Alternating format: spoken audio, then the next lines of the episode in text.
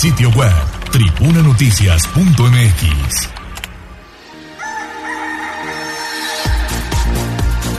Son las 6 de la mañana con 7 minutos. Gracias por estar a través de la magnífica, la patrona de la radio en el 95.5 de FM, aquí en Tribuna Matutina. Un saludo a nuestros amigos de Atlisco y la Mixteca, que ya también nos están escuchando en el 99.9 de FM. Tenemos tres horas de información de Puebla, México y también de el mundo. Lo invito a que esté en contacto con nosotros vía WhatsApp al 22 23 90 38 10 22 23 90 38 10 y también vía telefónica directamente al estudio con el joven Abraham al 222 242 1312. Así que sin más preámbulo, vámonos con información de la Nota Roja.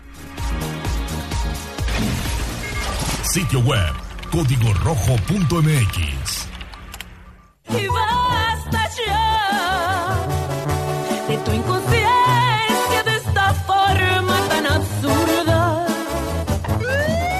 Desde la barrera, respeta la cinta de precaución y para bien la oreja.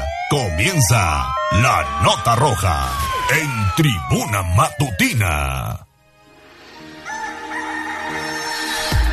6 de la mañana con 8 minutos y basta ya, dice la canción. Sí, claro, parece que lo de hoy son los ataques directos en esta ciudad de Puebla. Haremos más adelante un recuento de lo que ha sucedido en esta materia, pero venimos prácticamente desde la semana pasada con este ataque directo que sucedió allá en Galería Las Ánimas en contra de una persona que llegó pues a adquirir su café en una conocida franquicia ubicada en este de la plaza comercial y de ahí para el Real. Ayer nuevamente, anoche, se registra un ataque de esta naturaleza, esto en la zona de La María, allá en San Jerónimo Caleras. David, te saludo con gusto, muy buenos días. Gallo, te saludo con muchísimo gusto, pues como bien lo comentas, la calma de Camino Real a San Jerónimo se vio alterada por un ataque justamente a balazos. Los hechos se registraron alrededor de las 7.40 de la noche de ayer martes 24 de octubre a las afueras de un depósito de cerveza. Según testigos, sujetos desconocidos se detuvieron justo frente a la fachada del negocio donde se encontraba su víctima de alrededor de 20 años contra quien abrieron fuego para después darse a la fuga. Algunos testigos, Gallo, eh, estaba un poco confusa la situación porque comentaban que iban en una camioneta, otras personas decían que en una motocicleta. Uno de los disparos dio en el cuello del sujeto y otro más en la cabeza. Minutos más tarde, al sitio arribaron paramédicos de protección civil solo para confirmar que el joven ya no contaba con signos vitales. Agentes de la Secretaría de Seguridad Ciudadana generaron un amplio acordonamiento que abarcó un par de calles a la redonda, pues justamente de la escena del crimen, en espera de los elementos de la Fiscalía General del Estado para que realizaran las diligencias pertinentes con respecto a la recabación de indicios, así como el respectivo levantamiento del cuerpo. En el sitio también se pudo observar una motocicleta tirada presuntamente pertenecía a la víctima. Gallo, así otro hecho rojo más en la ciudad de Puebla que pues como ya comentas cada vez se hace más común. Exactamente, David. Desafortunadamente esto sucedió allá al norte, al norte de Puebla capital, en la zona de San Jerónimo Caleras. Pero también, eh, desafortunadamente, como se lo dimos a conocer de manera muy puntual en este espacio informativo, sucedió otro ataque de esta naturaleza. Después, bueno, pues se convirtió en un enfrentamiento ya a balazos allá en otra junta auxiliar, en San Miguel Canoa, nororiente de Puebla capital. Y ya hay otra víctima mortal, David. Gallo, luego de la balacera que se registró la tarde del lunes en un picadero en la Junta Auxiliar de San Miguel Canoa, el saldo de víctimas eh, lamentablemente eh, escaló a siete víctimas fatales, luego de que se diera a conocer que en el sitio y justo después de la balacera habían sido seis las personas que resultaron sin vida y dos más heridas. En el transcurso del día se reportó el fallecimiento de una de las personas que justamente había sido trasladadas al Hospital de Traumatología del sector salud mientras recibía atención médica. Gallo adicionalmente se dio a conocer que este picadero era ya reconocido por los habitantes de la comunidad y se ha revelado que llevaba aproximadamente siete años en funcionamiento. Adicionalmente, testigos mencionaron que los atacantes habrían dado a la fuga con rumbo al estado de Tlaxcala. Hasta el momento, pues no se tienen identificados a los agresores ni se han registrado detenciones por este hecho. Gallo, la información. Lo que sí se ha registrado en esa zona, mi estimado David, el reportero del casco, es que se ha incrementado la seguridad a partir de lo que sucedió. Dicen por ahí, ahogado niño tapar el pozo. Así es, y es que, pues como te comento, ya tenían ubicado los vecinos eh, de este lugar como picadero, entonces ahora a raíz de esta, pues, hecho que sucedió, que dejó siete personas sin vida, pues han estado incluso cateando otros, eh, pues, mm, edificios de la zona, otras, habita otras casas, habitaciones de la zona, pues, evidentemente para también dar con el paradero de los atacantes de gallo.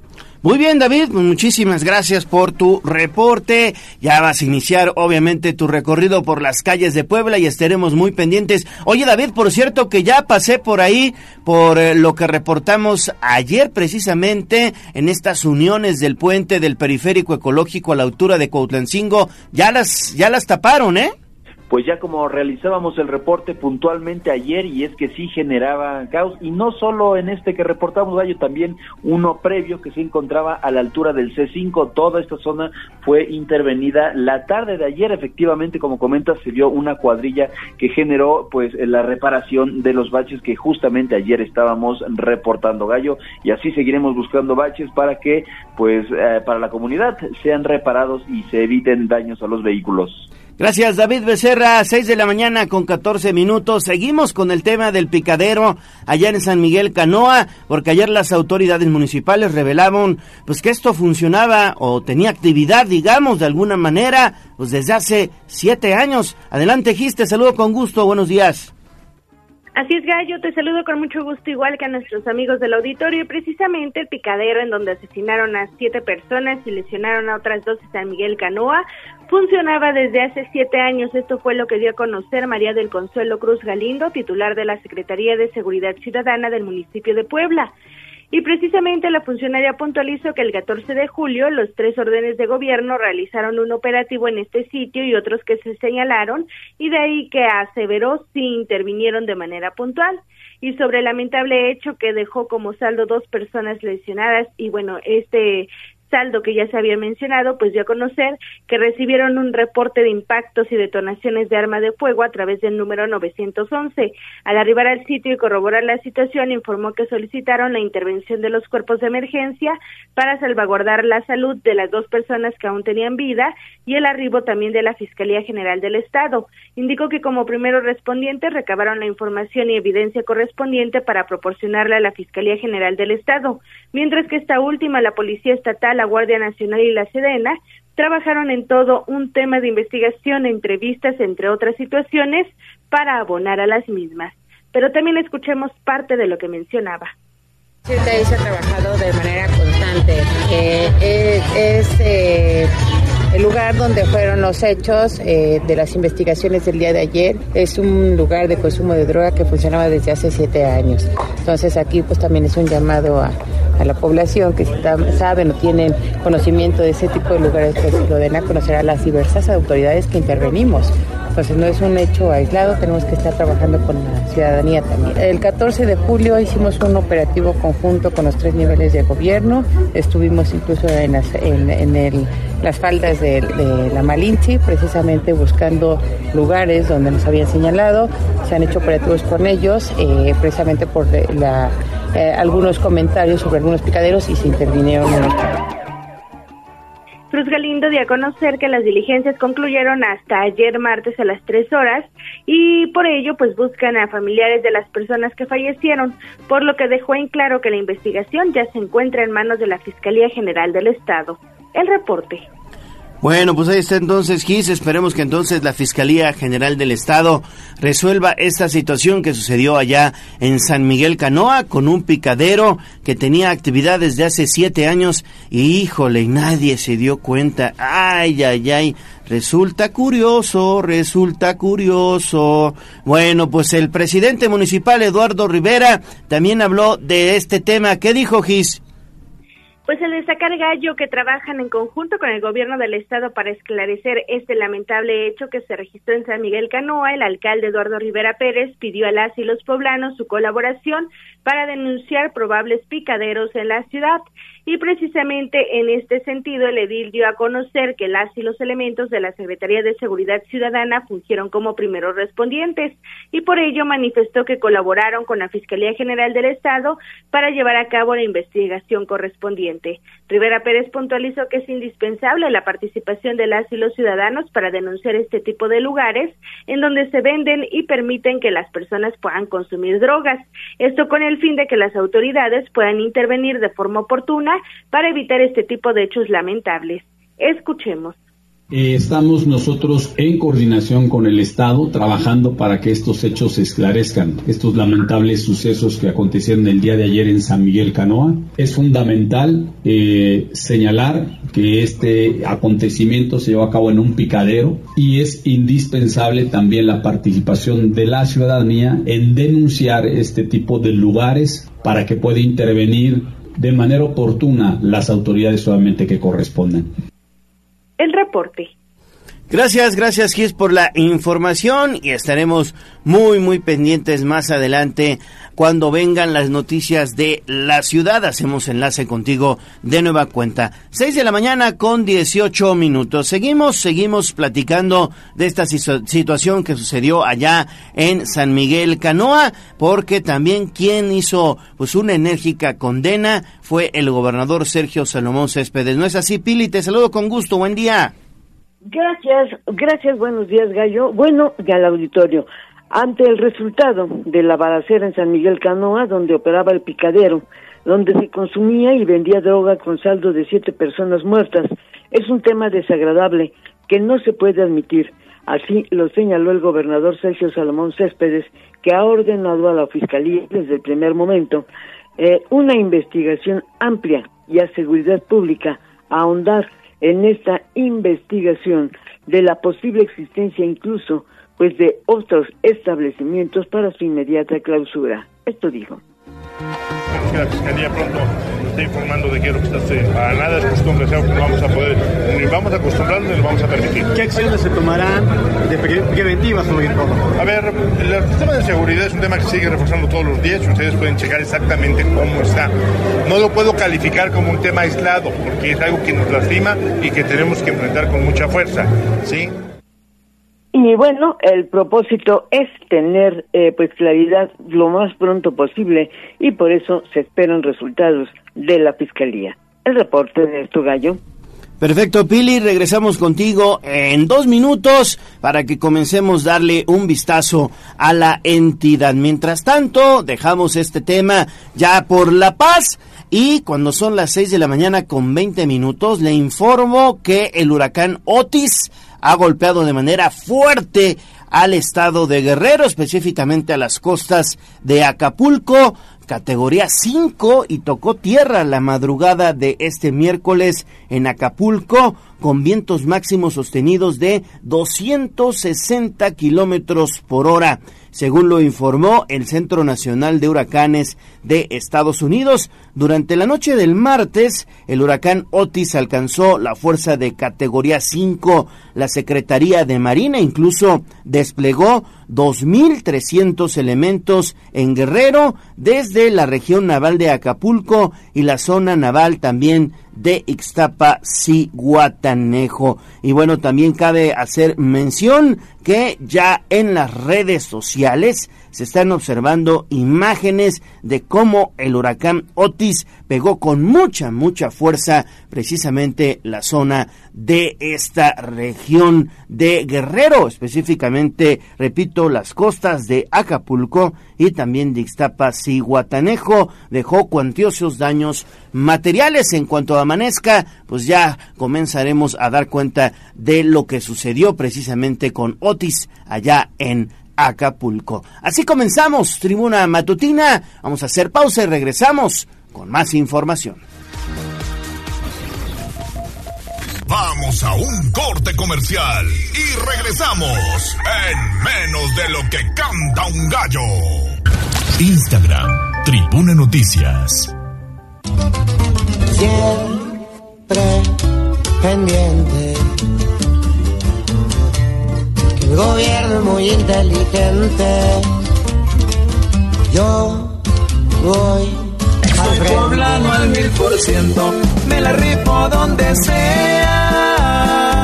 Entidad al descubierto, en Tribuna Matutina.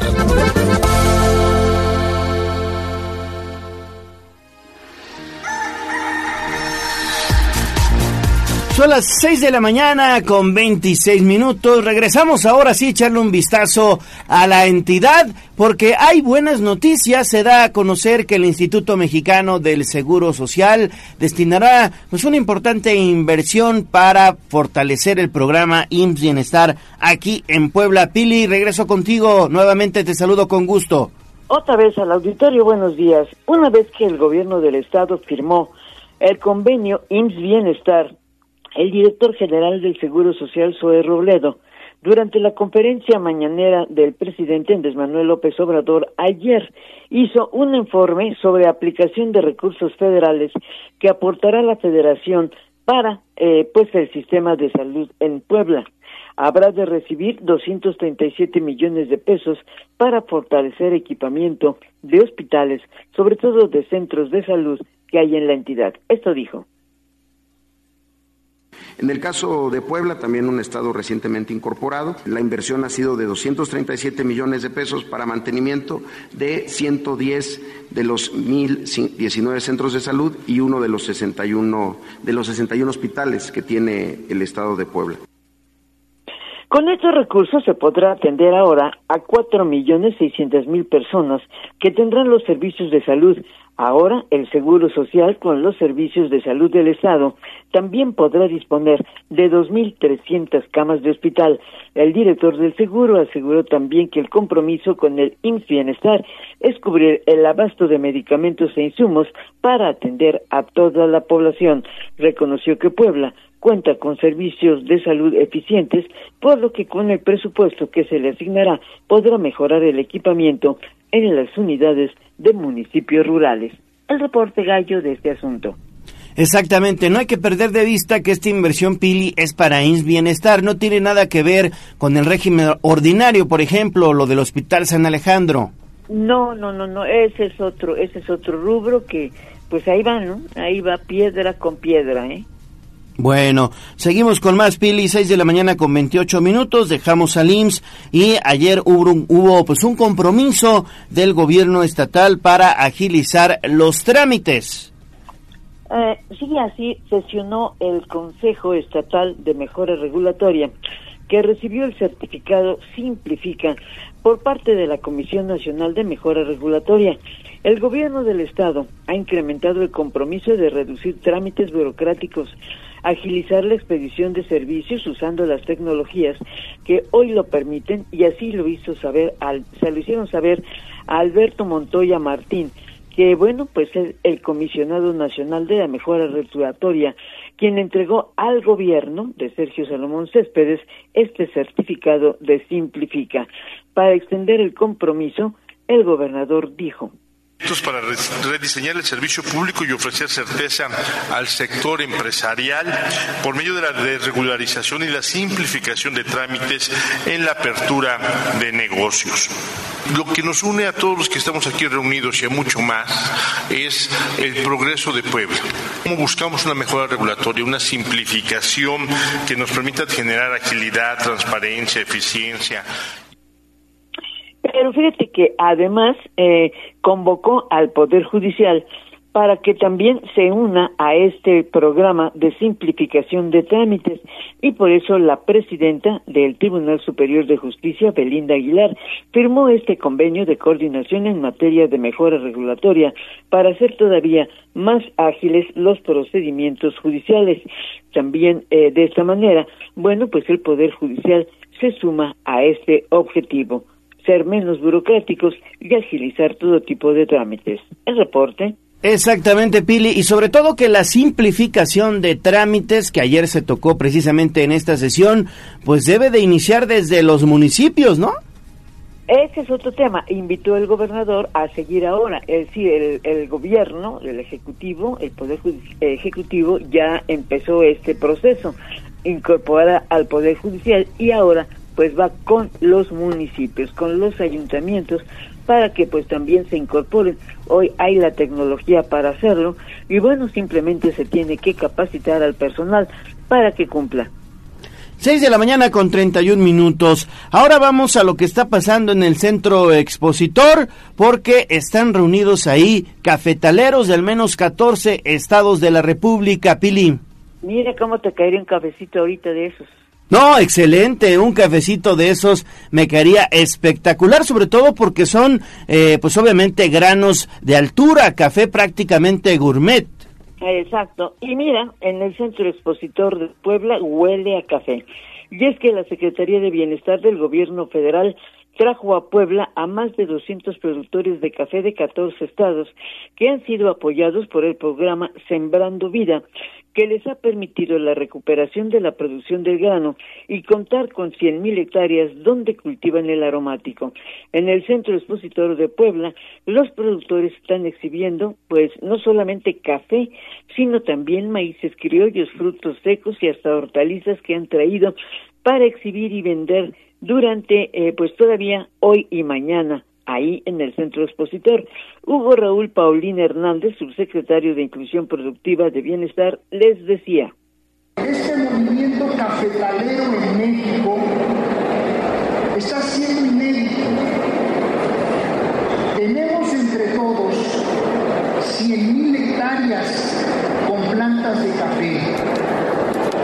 Tenemos asociados a Sembrando Vida 124 mil sembradoras y sembradores que tienen cafetos en sus parcelas. Hoy tenemos en Sembrando Vida 146 millones de plantas con un valor estimado de 2 mil millones de pesos.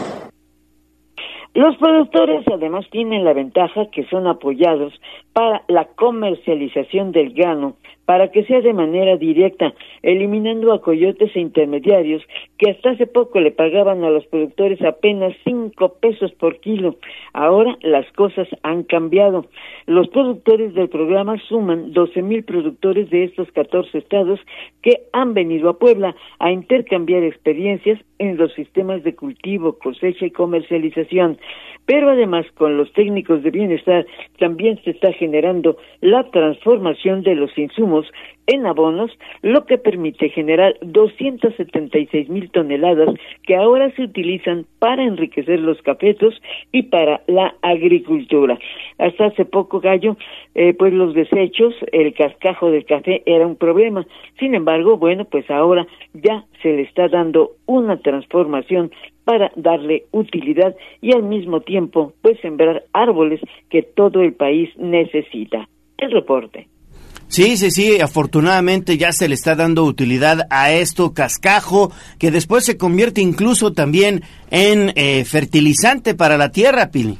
Exacto, en abono, en abono, y bueno, además fíjate que están haciendo ya pequeñas plantas de tratamiento, pues para que eh, se utilice menos agua y que también pueda ser reutilizada. Creo que es un programa interesante esto de Sembrando Vida. Totalmente de acuerdo. 6 de la mañana con 34 minutos. Y ayer lo decíamos, vamos a cambiar de información, que ya le tocaba su homenaje en vida, todo en vida, por favor, al maestro Jorge Altieri, fundador precisamente del coro normalista de Puebla. Y ayer se llevó a cabo ya este concierto allá en el auditorio metropolitano. Así es, en este lugar, el Teatro Metropolitano, bueno, pues fue el marco para realizar el homenaje al maestro Jorge Altieri, que a los 84 años de edad, fíjate, aún mantiene la batuta en mano para seguir dándole a la música y al coro. A iniciativa del gobierno del estado, la Secretaría de Educación Pública y la Secretaría de Cultura lograron se realizara el concierto en homenaje al maestro por 59 años de ejercer la música coral. Con voz cascada, pero todavía fuerte, entendible, agradeció la distinción que le otorgó el gobernador Sergio Salomón Céspedes Peregrina y lo dijo con estas palabras el maestro Altieri. ¿Quién hizo posible un sueño que yo tenía hace tiempo? de que fuera reconocido en mi tierra, porque no es por presunción, pero es el grupo más antiguo de todos los coros que hay aquí en Puebla, sino es que yo considero que es el primero que se llegó a consolidar como una institución, gracias al apoyo de todas las autoridades que, que han antecedido a nuestro gobernador, pero que hoy se ha visto más que nada consumado con este gran gesto de cariño, de amor, y yo digo de y yo me siento muy emocionado por esto. Muchísimas gracias, señor gobernador, y a todas las autoridades. Y yo quiero, a nombre del coro normalista de Puebla,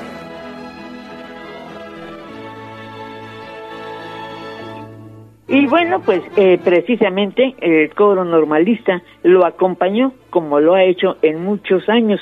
Sus integrantes, incluso muchos de ellos ya han pasado pues varios años con él y por eso también les agradeció a todos ellos pues este homenaje al que se sumaron. El concierto con la Orquesta Sinfónica del Estado estuvo a cargo en esta ocasión a cargo del maestro Álvaro Hernández con las voces del propio coro normalista que hicieron el repaso de las piezas de música de ópera como Carmen, Nabucco, La Machaída, pero en la segunda parte como siempre, se realizó un popurrí de las canciones mexicanas. No sé si podamos escuchar porque eh, pues ya sabes que ahí en el, en el, en el teatro pues es un poco difícil grabar la música, pero escuchamos parte.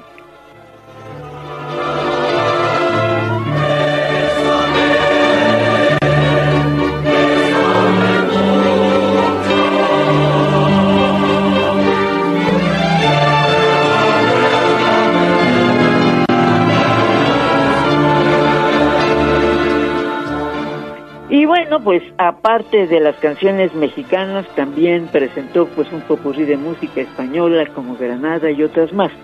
El gobernador del estado pues tuvo que hablar sin duda porque fue el principal promotor de hacerle en vida este reconocimiento al maestro Altieri.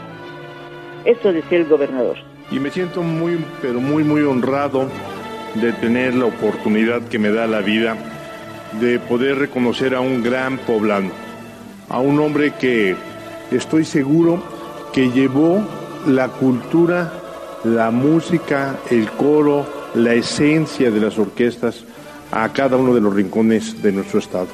Y me refiero al gran maestro Jorge Altieri Hernández, director fundador del coro normalista de Puebla. Muchas gracias, maestro, por todo lo que nos has generado y por todo lo que has dado.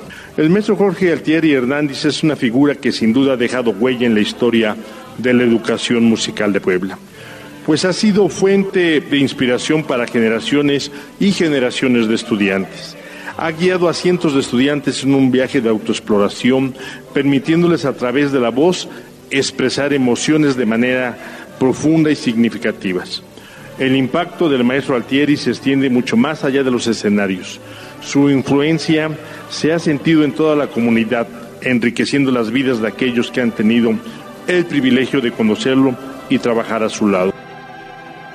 Y bueno, fíjate que el maestro, eh, a los 84 años, como ya escuchamos, aún mantiene una voz fuerte, enérgica, y fue solamente pedía o pidió anoche que lo dejen, que le permitan seguir tocando y dirigiendo a la orquesta, al coro normalista. Ese reporte, Gallo, de este sentido homenaje. El coro normalista de trayectoria internacional. Te recordarás, Pili, que año con año acudían al Festival Mundial de Coros y dejaban un grato sabor de boca, ¿eh? Sí, más han tenido no sé experiencias, ¿no? No solamente en México, han viajado por todo, por muchas partes del mundo, pues llevando precisamente la voz de México, no solamente de Puebla, sino de México a lo largo de estos festivales en Europa, incluso en Asia. En fin, el maestro ha sido incansable y lo que sorprende es que a los 84 años, pues tú lo escuchaste, tiene una voz todavía firme, ¿no? Y él lo único que pide es, dice, le pide a la vida que le permitan seguir tocando. Oye Gallo, aprovechando que está Pili en la línea, los saludo con gusto a ambos y amigos del auditorio. Fíjate que en redes sociales tenemos el material, la nota, eh, pues el maestro Jorge Altieri, quién es, su historia. Hay una, eh, pues una algarabía por este material, hay bastantes reacciones, por ejemplo comentarios de Susi Sí. Dicen, mis años de primaria en la normal estuve en el coro pero por lo que sé ahora es un coro muy importante, siempre orgullosa de ser normalista y de haber estado con el maestro Jorge Altieri. Les recomendamos checar el material, la verdad, un muy buen material. Tribunanoticias.mx, ¿cuántas y cuántas generaciones ha sacado el maestro Altieri Pil? No sé, pero muchísimas, desde 1964. Sí. Y son 59 años de trayectoria. Eh, incluso precisamente eh, por eso se, se quiso hacer este homenaje porque, bueno, fíjate que muchos de los actuales, de los actuales integrantes del coro, pues pintan canas, ¿no? Y ellos siguen al pie también, al pie del cañón como el maestro, ¿no? Bueno, pues qué bueno, qué bueno, de verdad, y nuestro reconocimiento también de parte de todo el equipo de Tribuna Noticias, de Tribuna Comunicación para el maestro Jorge Altieri. Gracias, Pili, regresamos contigo más adelante, 6 de la mañana con 41 minutos. Vamos a hacer una nueva pausa. Antes, Gallo, porque Adelante. está importante, la Coordinación Nacional de Protección Civil está informando que el huracán Otis se ha debilitado a huracán categoría 2 por fortuna. Qué bueno. Todavía hay vientos máximos de hasta 175 kilómetros por hora y eh, pues ya tenemos esta información también en redes sociales con eh, los daños que dejó durante la madrugada de este miércoles, eh, pues en la zona hotelera también. Sí, estuvo tremendo ahí en la zona hotelera, pegó fuerte a varios hoteles de la costera Miguel Alemán y poco a poco, mientras eh, se haga el recuento de los daños, pues le estaremos dando a conocer lo que sucedió allá en Acapulco, que pegó fuerte, muy muy fuerte este meteoro. Vamos a hacer pausa y volvemos con más.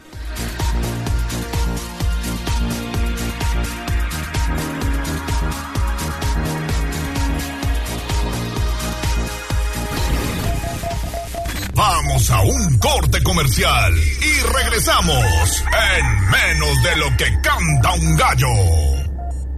Si queremos agua, necesitamos...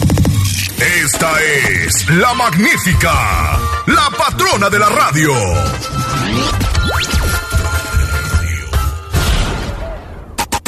Seguimos con el gallo de la radio. Twitter, arroba tribuna vigila. Mi ciudad es la cura de un niño dormido. Es un Hablemos de nuestro pueblo. El reporte de la capital poblana. En Tribuna Matutina.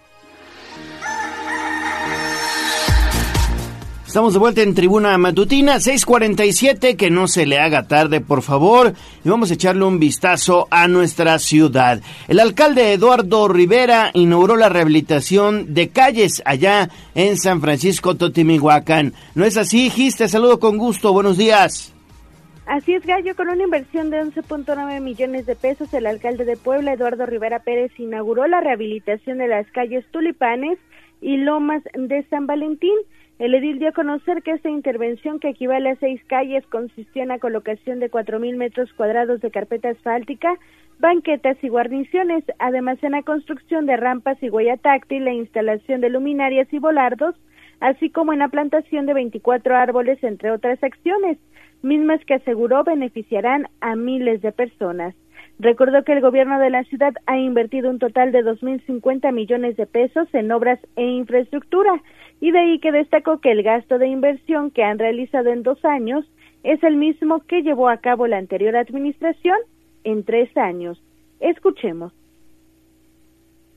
Estamos aquí muy contentos de que la calle Tulipanes, en esta colonia, una de las colonias más alejadas también del municipio, hasta el sur de la ciudad, podamos estar entregando esta obra. Esta obra aquí eh, de rehabilitación de calle Tulipanes y la calle Lomas de San Valentín asciende una cantidad de 11.9 millones de pesos. Eh, ustedes acaban de observar y cuando arrancamos la obra de esta calle teníamos décadas, sí, décadas literal de que no tenían pavimento y ahora pues beneficiará a cientos y a miles de personas. Rivera Pérez aseveró que continuará trabajando en el mejoramiento y rehabilitación de las diferentes avenidas de la capital poblana y por ello pidió a las y los ciudadanos trabajar en equipo y cumplir con el pago previal debido a que dichos recursos se traducen en más obras y en mejores beneficios. El reporte. Seguimos con más GIS, 6 de la mañana con 49 minutos. Pongan atención porque sobre advertencia no hay engaño. Será durante la primera semana de noviembre cuando el Ayuntamiento de Puebla retome los operativos contra el comercio informal allá en las calles del primer cuadro de la ciudad GIS. Así es, Gallo. Esto lo aseveró el alcalde de Puebla, Eduardo Rivera Pérez, al advertir que ninguna organización o comerciante seguirá aprovechándose de las obras de rehabilitación que se llevan a cabo en el centro histórico. Al confirmar que el viernes 27 de octubre concluirá el mejoramiento del polígono de la 10 a la 18 Oriente Poniente, así como de la 16 de septiembre, el edil aceptó que estas acciones generaron que se interrumpieran los dispositivos de ordenamiento comercial en el primer cuadro de la ciudad. Y es que aseveró las obras no permitían que los vehículos, así como el personal de vía pública de la Secretaría de Gobernación, pudieran entrar o circular para realizar en su caso los decomisos correspondientes. Y por ello dejó en claro que la instrucción a Jorge Cruz Lepe, titular de la Secretaría de Gobernación, fue incrementar los operativos en la zona y por ello pidió comprensión a empresarios para que tan pronto se aperturen estas vialidades retiren a los comerciantes informales. Así lo decía. Ese es el problema principal, el tema de poder realizar operativos para poder llevar a cabo el ordenamiento del centro histórico se ha complicado por la misma circunstancia de las obras, los vehículos no pueden transitar, el personal de vía pública es complejo que por supuesto pueda acudir con los propios vehículos y esto ha impedido que se puedan realizar los operativos como lo veníamos realizando. Le digo públicamente también al presidente de la Canaco que estaremos atentos precisamente para que tan pronto se inauguren estas obras se pueda regularizar el operativo por parte de Vía Pública. Rivera Pérez aprovechó para expresar a las organizaciones y comerciantes que quieren aprovecharse e instalarse en las calles del centro histórico que no será posible que se mantengan en este sitio, pues los dispositivos serán permanentes para mantener el orden y también la tranquilidad. El reporte. Ahí está entonces, bueno, pues importantísimo, sobre todo para seguir manteniendo el orden, como bien lo mencionas, Gis, en estas calles, principalmente aquellas que fueron rehabilitadas. Me imagino que se refiere a las calles de la, de la 10 a la 16, 18 eh, Oriente Poniente, ¿no? Así es, Gallo, de la 10 a la 18 Oriente Poniente, así como la 16 de septiembre, porque debido a estas obras que se están realizando de mejoramiento de las vialidades, pues es que algunos ambulantes o comerciantes informales pues están aprovechando de la situación de que no puedan entrar las camionetas del personal de vía pública, entre otros elementos, para poder retirarlos. Entonces, por ello, el presidente municipal se compromete principalmente con los empresarios a que durante la primera semana de noviembre se retomarán esos operativos para hacer el retiro correspondiente. Exactamente. Oye, y en otra información, un total de 27 procedimientos de responsabilidad administrativa han atendido en el ayuntamiento con relación a acoso laboral o sexual, ¿verdad? Así es, Gallo. Estas son las que se han presentado en lo que va de la actual administración y lo dio a conocer Alejandra Escandón Torres, titular de la Contraloría del Ayuntamiento de Puebla. Durante su comparecencia ante integrantes del Cabildo, la funcionaria puntualizó que en 2021 recibieron una denuncia de acoso sexual, en 2022 siete de acoso laboral y cuatro de acoso sexual, mientras que 11 de acoso laboral y dos de acoso sexual durante 2023. Eh, precisó que un total de 22 expedientes continúan activos, cinco fueron archivados por falta de elementos o porque así lo determinaron las presuntas víctimas y en seis casos los funcionarios ya no laboran en el gobierno de la ciudad. Sobre las sanciones que han impuesto a servidores públicos de la actual administración, pues indicó que han sido un total de 15, así como dos inhabilitaciones, tres separaciones del cargo, empleo o comisión y 10 amonestaciones privadas. Esto fue parte de lo que mencionaba. Del 15 de octubre del 2021 a la fecha han sido presentados 27 eh, procedimientos de responsabilidad administrativa eh, con relación a acoso laboral o sexual. En este sentido, eh, decirle que de los mismos, en 2021 fue uno de acoso sexual, en 2022 fueron 11, 7 de acoso laboral y 4 de acoso sexual. Y de igual forma, en 2023 hemos conocido de 11 de acoso laboral y 2 de acoso sexual, siendo importante destacar que nos solicitaron la reapertura por parte de la Comisión Estatal de Derechos Humanos de dos expedientes en materia de acoso laboral de la administración pasada y a la cual, en cumplimiento a esta recomendación, dimos reapertura eh, puntual. El reporte. Gracias, gracias Gis por la información. Regresamos contigo más adelante. Son las 6 de la mañana con 54 minutos. Hacemos nueva pausa y volvemos con mucho más información. Vamos a un corte comercial y regresamos en menos de lo que canta un gallo. Esta es la magnífica, la patrona de la radio.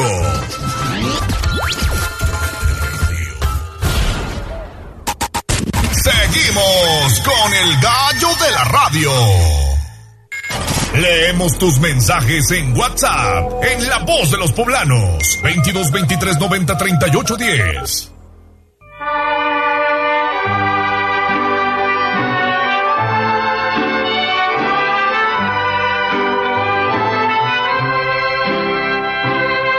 En la fresca y perfumada mañanita de tu santo, recibe mi bien amada la dulzura de mi canto. Encontrarás en tu reja un fresco ramo de flores que mi corazón te deja, chinita de mis amores.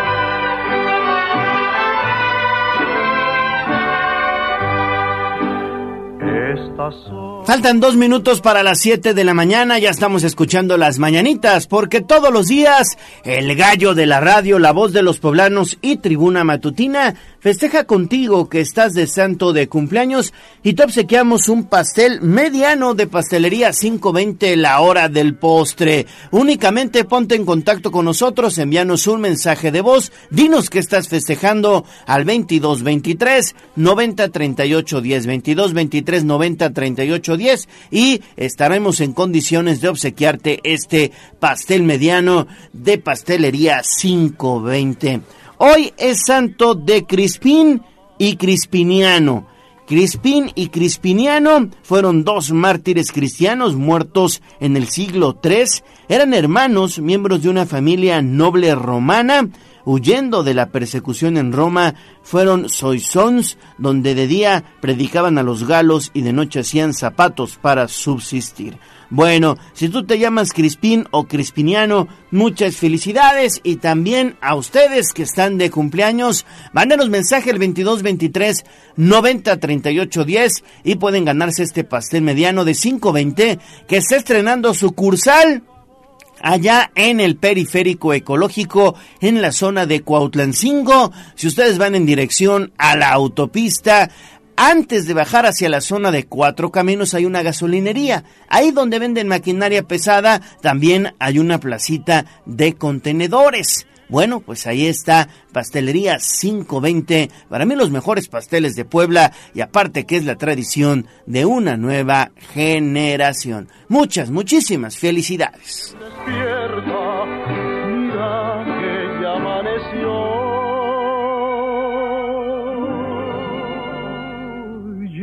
Los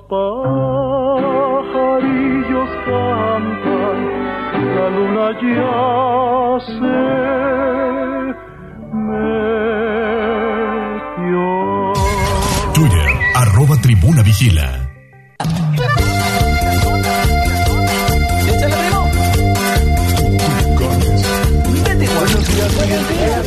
Esta Esta es la voz de los poblanos.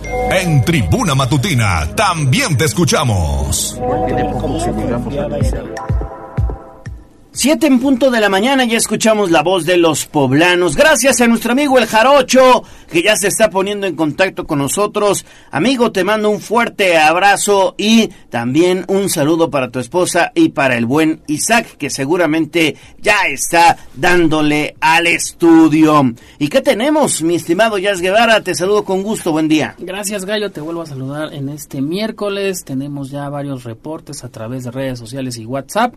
Terminación 2541, fíjate que nos está compartiendo unos eh, videos de una cámara de seguridad que estoy abriendo en este instante y es que dice que a uno de sus familiares le robaron eh, lamentablemente el 23 eh, de octubre una motocicleta que estaba estacionada en la, por lo que veo en las imágenes, es la 31 Poniente y esquina con la 13 Sur en este corredor andador que se encuentra cerca de la Facultad de Medicina de la UAP. Con mucho gusto compartimos estas imágenes y sí claramente se ve cuando despojan, bueno, estaba, cuando se llevan esta, esta unidad gallo, con mucho gusto la compartimos también con la Secretaría de Seguridad Ciudadana para darle seguimiento. También ya en otros eh, temas también tenemos eh, saludos para Gato Miguel, dice muy buenos días para todos, que sea eh, pues significativo esta jornada de miércoles. También Gracias, buenos días. 36, 26, muy buenos días para todos. Yo pensé que iba a amanecer lloviendo en Puebla. Por fortuna, no.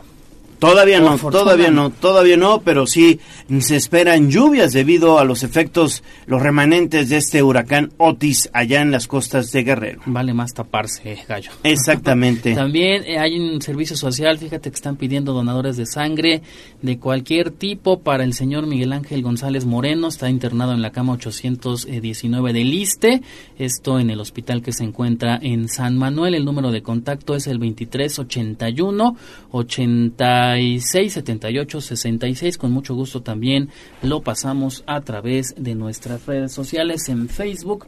Fíjate que eh, nos saluda Carlos Santiago, dice muy buenos días para todos. También se reporta Victoriano eh, González, si no estoy mal, desde Zapotitlán eh, de Méndez. Ojalá nos pueda compartir una imagen de cómo amanece Saludos. en este eh, pues bello pueblo, no bello pueblo mágico, no, bello municipio. Sí, sí, sí, allá también en la Sierra Norte, en la, Sierra, Norte. en la carretera interserrana, ahí se encuentra Zapotitlán de Méndez. Mira, no sé, me, nuestro compañero Abraham me pasa un mensaje, dice, el señor Edwin Fernando Ávila. Hola, buenos días. Quiero participar para ganar el pastel. Mi hijo cumple nueve años este día. Muy bien. Oye, muy bien. Pues unas felicitaciones para tu chavo que ya cumple nueve años. Sí. Que nos diga cómo se llama. El nombre, por favor, y con mucho gusto te apuntamos para la dinámica. También saludos para la señora Verónica Contreras que dice muy buenos días para todos. Los estoy escuchando. Buenos días. qué envidia. Todavía no me levanto, lo estoy escuchando desde mi cama. Uh, no, pues excelente. Ahí está perfecto, ahí está perfecto escuchando Tribuna Matutina. También hay eh, más eh, saludos, Miguel Ángel Pérez. También fíjate que nuestra compañera Gisela Telles nos comparte eh, pues un reporte y es que están solicitando que se puedan eh, arreglar una serie de luminarias que se encuentran en este momento, te digo, están a un eh, costado del Cobaeb 15. Em, te busco la, la dirección exacta para darlo eh, pues con la Secretaría de Servicios Públicos y por se favor. atender. Y ya para cerrar con los saludos fíjate que ya me están pasando. El nombre del niño que cumple años es Edwin Fernando Ávila y su papá se llama Roberto Ávila. Edwin Fernando Ávila, un fuerte abrazo mi estimado Edwin, ya nueve añotes y lo que te falta, eh, muchas felicidades. lo que viene. Exactamente. Falta largo también. Stewi dice saludos eh, para todos, quiero participar por la motocicleta, ¿qué debo de hacer?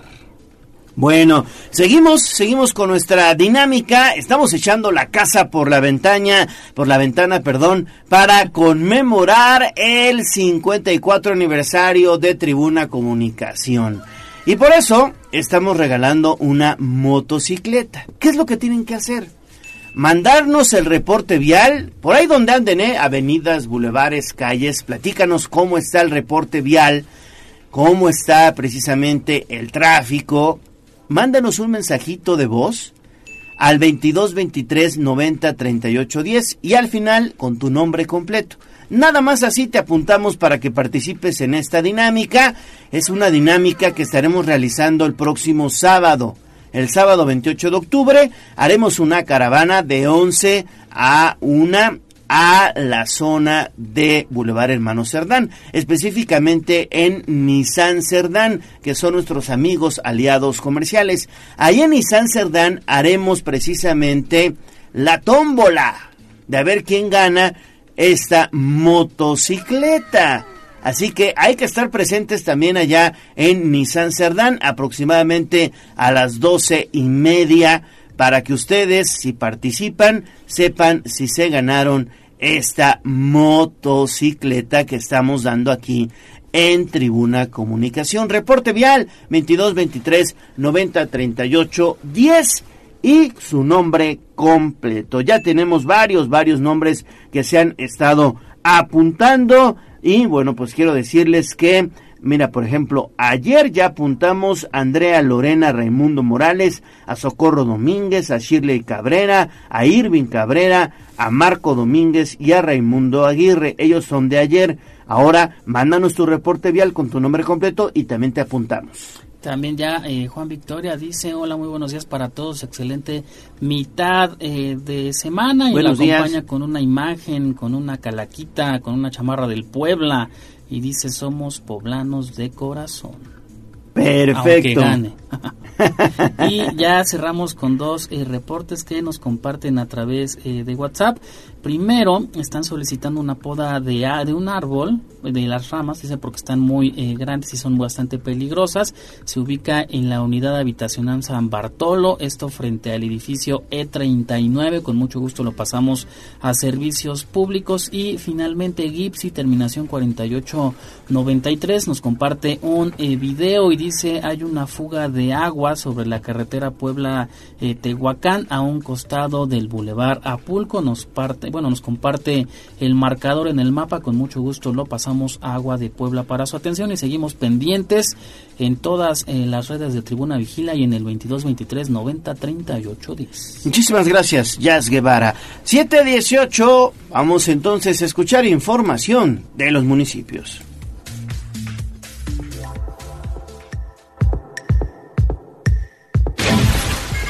Sitio web tribunanoticias.mx.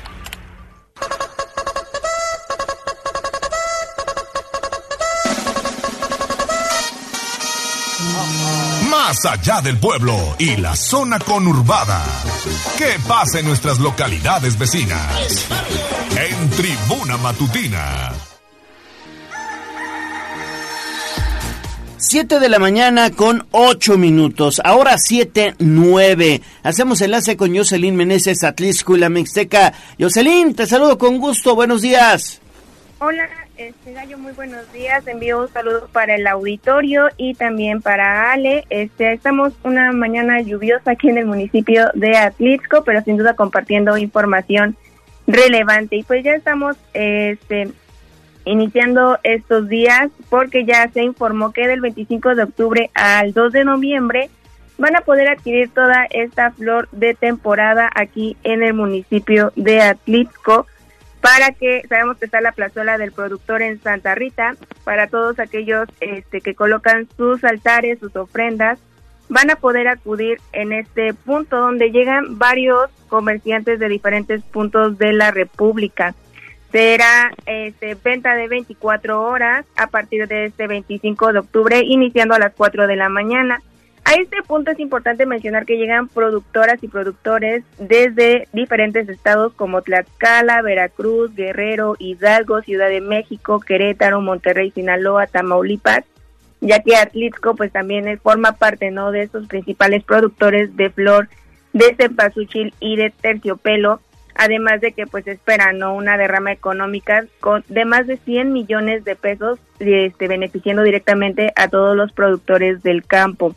Platicamos con Marco Martínez, quien es el coordinador de la plazuela Santa Rita y también nos invita a consumir no producto local y obviamente también acudir a Santa Rita. Santa Rita, donde van a encontrar un producto de calidad y como nuestro tema y nuestro eslogan de la plazuela les lo dice, eh, adquiere tu flor directo del productor. Entonces los invitamos, repito la fecha, a partir del 25 de octubre nos vamos con horario corrido 24 horas hasta el día 3 de noviembre los esperamos. Eh, quiero este, aunar que no únicamente pues, se va a vender la flor de cempasúchil y el terciopelo. Las distintas eh, variedades de flor que se comercializan en la plazuela van a seguir estando allá presentes, eh, como puede ser la gladiola, el terciopelo, perdón, este, el girasol, la rosa, o sea, todo el tipo de variedad de flor que se vende allá en la plazuela va a seguir siendo ofrecida ya, a pesar de, que es la temporada Así que ya lo saben, ya a partir de este 25 de noviembre la plazuela Santa Rita está abierta 24 horas para que acudan a realizar sus compras. Además, no solo flor, también frutas, este, verduras, todos los productos también que se ocupan y hay otras variedades de flores. Oye, Jocelyn, ¿en dónde está la plazuela de Santa Rita? ¿Nos puedes ubicar para los que no sabemos? Sí, claro, está cerca de la Junta Auxiliar de Ashokopan, ya casi este también tomando hacia la Trin- Trinidad Tepango, cerca de Parque Extremo, agarrando esta carretera para poder llegar, que es la- tomar la calzada Oaxaca, esa nos saca a la carretera este que nos dirige hacia la comunidad de Ashokopan, es donde se es- están los principales productores del campo y es donde se hacen las ventas de mayoreo de todos estos productos. Ah, entonces es esta, digamos que es este bulevar que desemboca, digamos, hasta Atlisco, hasta la cabecera, ¿no? Así es, es este ese bulevar que agarramos ya todo derecho y obviamente también hay transporte público para aquellas personas que estén interesadas en ir. La, la parada de las combis están atrás de Zapaterías Pacas. También si gustan acudir en transporte público, en ese punto sale en las combis y pueden llegar hasta Santa Rita. Perfecto, gracias Jocelyn. ¿En dónde te leemos? Claro que sí, a través del www.contextosnoticias.com y también Noticiero Contextos este, en redes sociales. Gracias, gracias y que tengas excelente día. Siete de la mañana con 13 minutos de Atlisco. Regresamos a San Andrés Cholula porque ya están listos los panteones para que los vivos vayan a visitar a los muertos. Mi estimada Lili, te saludo con gusto. Buen día. Muy buenos días, igualmente te saludo con gusto, Gallo, y también al auditorio, pues efectivamente, Edmundo Tlatehui Persino, alcalde de San Andrés Cholula, informó que la Secretaría de Servicios Municipales ya ha realizado las inspecciones necesarias para garantizar la seguridad de las personas que acostumbran a visitar los panteones en el Día de Muertos. Recordó que se trata de fechas muy importantes para los habitantes en el marco de las tradiciones, por lo que Así como se ha puesto mucha atención en las propuestas para que los visitantes disfruten del pueblo mágico, también se han tomado las medidas necesarias para que los sanandreseños disfruten de esta tradición. Escuchen. A través de la Públicos Municipales ya se está atendiendo eh, la limpia, el mantenimiento de todos y cada uno de los cementerios que se encuentran en nuestro municipio. Sabemos que son fechas muy importantes. eh, ya el día de ayer tuvimos el inicio de este corredor metropolitano de ofrendas. Con este evento de que bueno, pues hoy traemos algo diferente eh, con la presentación de Catrinas en el Parque Intermunicipal. Y bueno, pues asimismo la Secretaría de Seguridad Pública Municipal puso en marcha el operativo Plaza Segura con el objetivo de inhibir la comisión de hechos delictivos o faltas administrativas en inmediaciones de las plazas comerciales, tiendas departamentales y de conveniencia asentadas en San Andrés. Se implementarán recorridos de vigilancia y acciones de proximidad, además de que los uniformados recorrerán los estacionamientos y periferia de dichos establecimientos con el fin de detectar alguna conducta inusual y garantizar la seguridad de los clientes y comerciantes que realizan diversas compras y acuden a este tipo de plazas durante esta temporada. Es el reporte, Gallo. Exactamente, Lili. Y también, eh, bueno, pues hay que recordar que allá en San Andrés, precisamente en el Parque Intermunicipal, se lleva a cabo esta actividad que han denominado el Sendero al Mictlán, ¿no? Sí, está puesta desde prácticamente el fin de semana, Gallo. Fíjate que nosotros que fuimos a hacer el recorrido para ver cómo la gente se estaba tomando las fotos ahí en los campos de, de cultivo de flores en Pasuchil, pues ya pudimos ver bastante movimiento. Además, este año presentan algo distinto que son las Catrinas, el Valle de Catrinas, que bueno, pues están eh, colocadas en diferentes puntos del propio parque intermunicipal. La verdad están muy padres, es sorprendente ver cómo tanta gente pues mantiene estas eh, celebraciones, digamos, del Día de Muertos cada vez con mayor arraigo gallo, entonces la invitación está hecha. Aparte el 26 tendrán este desfile carnaval que la verdad es que siempre les sale espectacular, mucha gente acude, sobre todo los niños lo disfrutan bastante, gallo. Oye, pues muy bien, hay que, hay que aprovechar precisamente, pues esto que nos están ofreciendo por los días de muertos. Hay unas ofrendas espectaculares también por allá en San Andrés. Gracias Lili, regresamos contigo más adelante. Claro que sí, Gallo. Rápidamente, sí, hay que recordar que aquí en San Andrés está una ofrenda dedicada a don Enrique Montero Ponce. Es correcto. Esta ofrenda forma parte del corredor intermunicipal, entonces ojalá que también la puedan visitar. También se hace en honor al comunicador Javier López Díaz, entonces están bonitas, Gallo. Sí, sí, sí, hay que visitarlas, hay que visitarlas, siempre es espectacular, pues estos altares que colocan también allá en San Andrés. Gracias Lili, 7 de la mañana con 16 minutos de San Andrés, vamos a echarle un vistazo a Tehuacán. ¿Qué dice Tehuacán, mi estimado Germaín? ¿Cómo estás? Te saludo con gusto, buen día. ¿Qué tal, Leo? Buen día a todo el equipo y por supuesto al auditorio para detallar. Tehuacán sigue con el mole de caderas y por supuesto también en la región de Ajalpan con el paseo de las calaveras. Por lo pronto, en las últimas horas en el municipio de Tehuacán, pues se llevó a cabo lo que se conoció como el pabellón gastronómico, donde las autoridades promovieron este platillo tradicional ancestral. La situación de impulsar estrategias que fortalezcan tradiciones, cultura y gastronomía, pero con la inclusión de toda la región. Y es que en Tehuacán eh, participaron las cocineras tradicionales y los artesanos a través eh, del evento que se denominó el primer pabellón del mole de caderas que se ubicó en el Palacio Municipal que eh, se llevó a cabo durante este fin de semana. El objetivo fue pues la acción de desarrollar este corredor gastronómico para beneficiar a cocineras tradicionales y promover este platillo exquisito por medio de un costo accesible para la población en general y donde se efectuaron eventos culturales, así como la participación de eh, danzas folclóricas de Tehuacán y de la región, así como de la banda municipal. Durante esta inauguración, la regidora de eh, Patrimonio Histórico, Geraldine González Cervantes, pues indicó que eh, lograron la declaratoria de Patrimonio Cultural del Estado de Puebla este, de este platillo de mole de caderas y mencionó que es un proceso con el que se trabajó de manera de eh,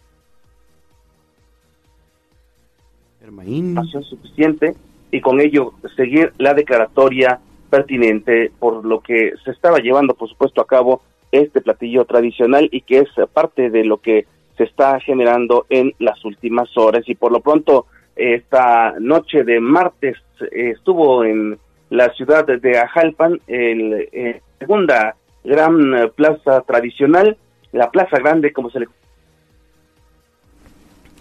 se está cortando un poquito la comunicación con el buen Germaín Nolasco, que bueno, pues evidentemente es tiempo y temporada de mole de caderas allá en la región de Tehuacán y hay que aprovechar. Adelante, Germaín refería que en las últimas horas también en la segunda plaza grande en el municipio de Ajalpan concentró a más de tres mil eh, comerciantes que ofrecen sus productos previo a la eh, fiesta de Todos Santos. Y ahí estuvo personal eh, directivos de turismo del estado donde afirman que Ajalpan podría ser considerado un municipio con vocación turística. Y luego también se concentraron en la plaza principal donde apreciaron el pues parte de las este, eh, pues eh, situaciones que se han vertido con las eh, tradicionales este y ya pues parte de las paseo de las calaveras que se han instalado en esta región de Ajalpan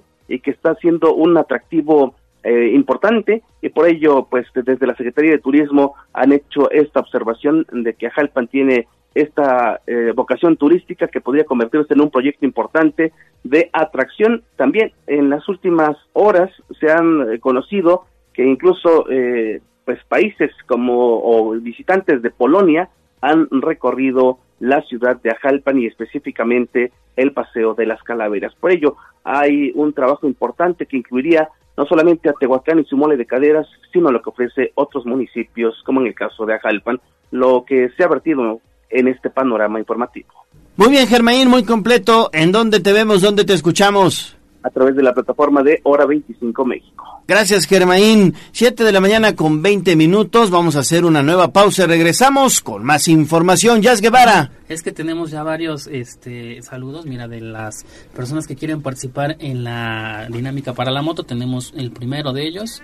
Reportando aquí desde la calzada Alfredo Toski, tráfico fluido. Aquí su reportera Leslie Saray Vázquez Sánchez. Gracias, buen día. ¿Leslie qué? Leslie Saraí Vázquez Sánchez. Ah, muy y bien. dice que es nuestro reportero. Ah, muy bien, gracias, le mandamos Leslie. La, la asignación. También dice, quiero participar para la moto. Reportando tránsito pesado en Boulevard Forjadores con dirección a Puebla. Maneje con precaución. Maribel Mesta. También dice, muchas felicidades al ratón Crispín. Ah, el ratón Crispín. Ah, claro que sí. Es el profesor Manitas. El profesor Manitas. Que también pregunta que como si puedes volver a repetir la dinámica de la rifa de la moto. Claro que sí, hay que mandar reporte vial con tu nombre completo y de esa manera entras a la dinámica de la motocicleta que se va a entregar el sábado a las doce y media aproximadamente allá en Nissan Cerdán. También saludos para el señor Daniel que está pasando un comentario que en un momento más lo leemos. Y hasta aquí, por lo pronto, la voz de los poblanos. Muchísimas gracias, muchísimas gracias, Jazz. Regresamos con más información. Volvemos, no se vayan. Vamos a un corte comercial y regresamos en menos de lo que canta un gallo. Esta es la magnífica, la patrona de la radio.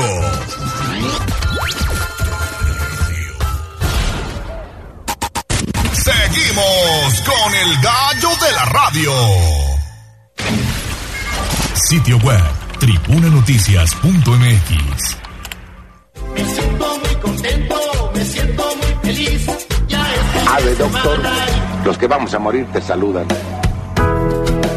Nuestros consejos de salud en el dispensario. En Tribuna Matutina. 7 de la mañana con 28 minutos. Es un gusto saludar en la línea telefónica de Tribuna Matutina a Brenda Sánchez Cedillo. Ella es responsable estatal de vacunación, evidentemente, de los servicios de salud del estado de Puebla. Brenda, ¿cómo estás? Te saludo con gusto. Buenos días. Hola, licenciado Leonardo. Bien, gracias. Agradecemos el espacio. Nada que agradecer, Brenda. Oye, platícanos, pues ya están prácticamente, eh, pues, aplicando las vacunas para prevenir los padecimientos invernales, que son prácticamente padecimientos de carácter respiratorio que ya se están observando en varias personas, en varios poblanos me he encontrado que ya tienen la gripa, influenza, obviamente se puede complicar esta situación y tener incluso COVID, ¿no?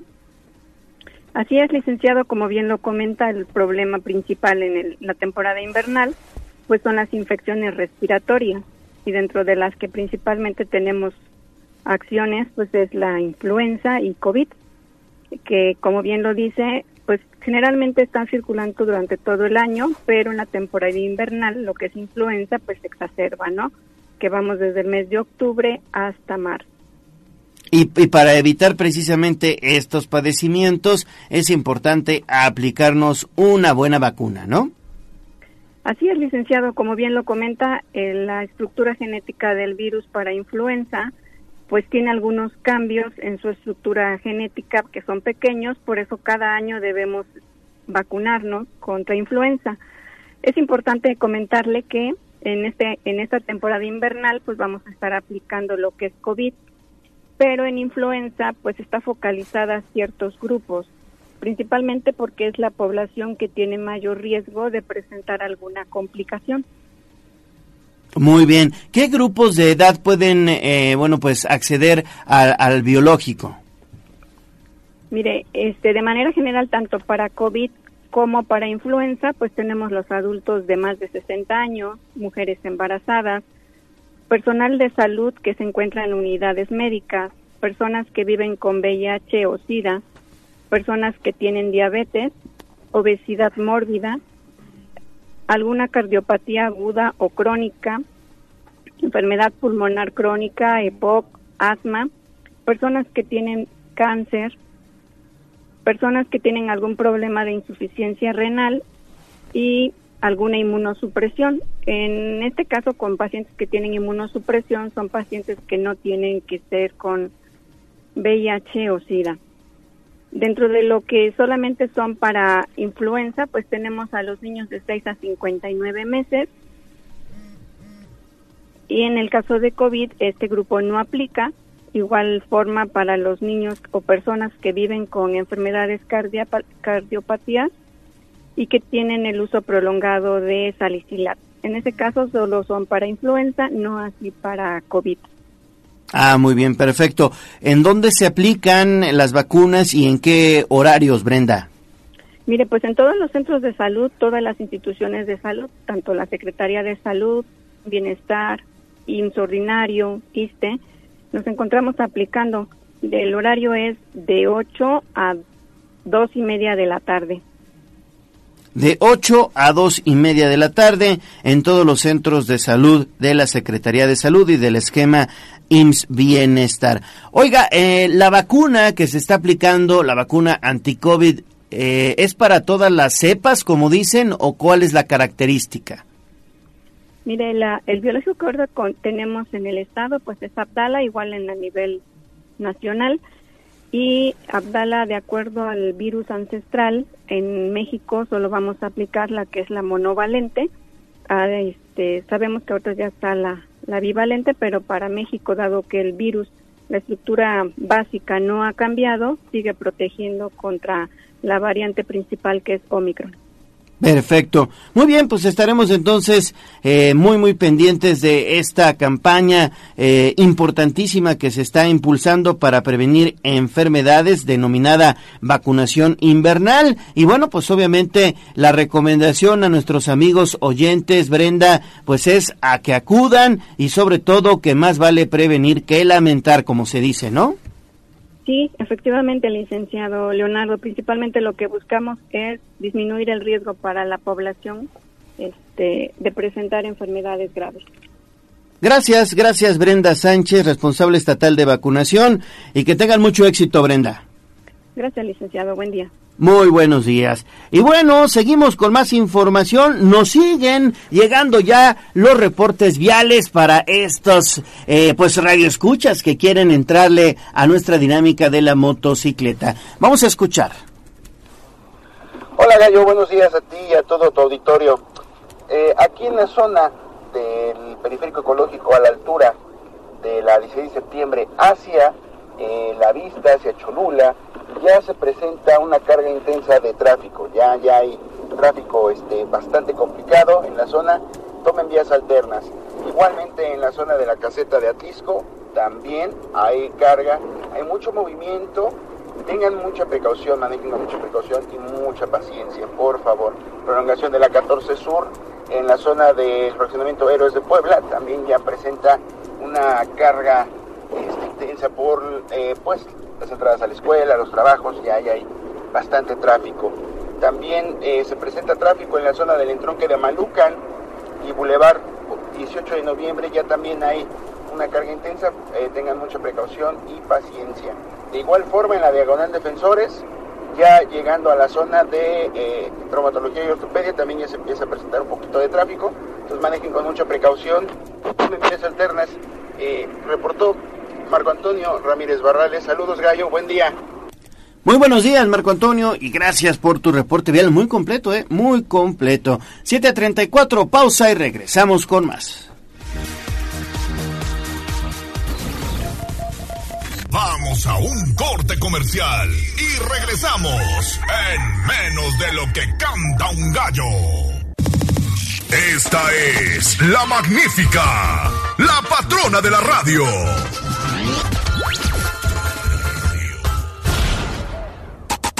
Seguimos con el gallo de la radio. Twitter, arroba tribuna deportes.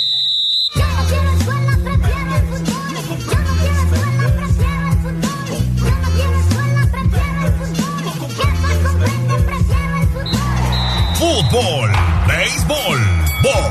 lucha libre, automovilismo y todo el mundo del deporte con Ernesto Romero, Mario Montero y José Luis Sánchez Solá, el Chelis. Play Ball en Tribuna Deportes, Liga MX.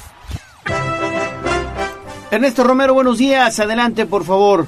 ¿Qué tal, Gallo? Muy buenos días, buenos días a todo el auditorio. Vámonos con la información deportiva y comenzamos con la actividad del fútbol porque pues están desarrollando los partidos pendientes del torneo Apertura 2023 de la Liga MX que prácticamente entra a su recta final. Ayer León y Atlas repartieron unidades en el estadio No Camp al igualar a un tanto en duelo donde pues ambos, ambos equipos buscaban la victoria para meterse a puestos de clasificación y es que la academia pues dio, dio el primer zarpazo con el tanto de Jordi Caicedo al minuto 25. Sin embargo, en la parte complementaria, el ángel del gol, el ecuatoriano Ángel Mena, empujó el esférico al minuto 65 para decretar el 1-1 definitivo, con lo cual pues Atlas rompe esa racha de tres derrotas de forma consecutiva, pero pues León no puede aprovechar su condición de local. En la línea telefónica, Mario Montero. Mario, muy buenos días. Buenos días, Neto. Buenos días al auditorio. Pues ayer no nada para nadie, igual a León y Atlas en este partido peleado, eh, muy trabado en medio campo, pocas oportunidades que pues cada quien aprovecha una y con eso pues lamentablemente a los dos eh, no les sirve el resultado, los dos necesitaban ganar para asegurar puestos de liguilla y pues ahora ya, ya recta final y prácticamente tres partidos para, para todos los equipos. Sí, y es que con este resultado el León apenas suma 19 puntos para ubicarse en el séptimo puesto. Estaría, estaría jugando en estos momentos el nuevo formato de repechaje, mejor conocido como play-in, mientras que el Atlas que rompe esa racha de tres derrotas de forma consecutiva llega a un total de 16 unidades para ubicarse en el décimo puesto, precisamente el último, el último que estaría dando acceso a este juego eh, de de liguilla a este juego play-in donde pues buscaría un lugar en los cuartos de final de este campeonato. Así que pues ahí está. Ahí están los dos equipos desperdiciando esta inmejorable oportunidad de poder sumar unidades y de meterse de lleno en la lucha. Pero Mario la, eh, hoy continúa el desarrollo de partidos pendientes eh, de entrada a las 7 de la noche partido eh, válido por la fecha número 4 los rayados de Monterrey estarán recibiendo al conjunto de Tijuana. Monterrey que no pudo disputar ese compromiso debido a que se mantenía con vida todavía en la League's Cup. De hecho, fue el club mexicano que más lejos pudo llegar en este torneo que disputaron tanto los conjuntos de Major League Soccer como de Liga MX. Por eso tenía pendiente ese partido ante Tijuana que pues otra vez se ha derrumbado. Cayó este fin de semana por la mínima diferencia ante Querétaro.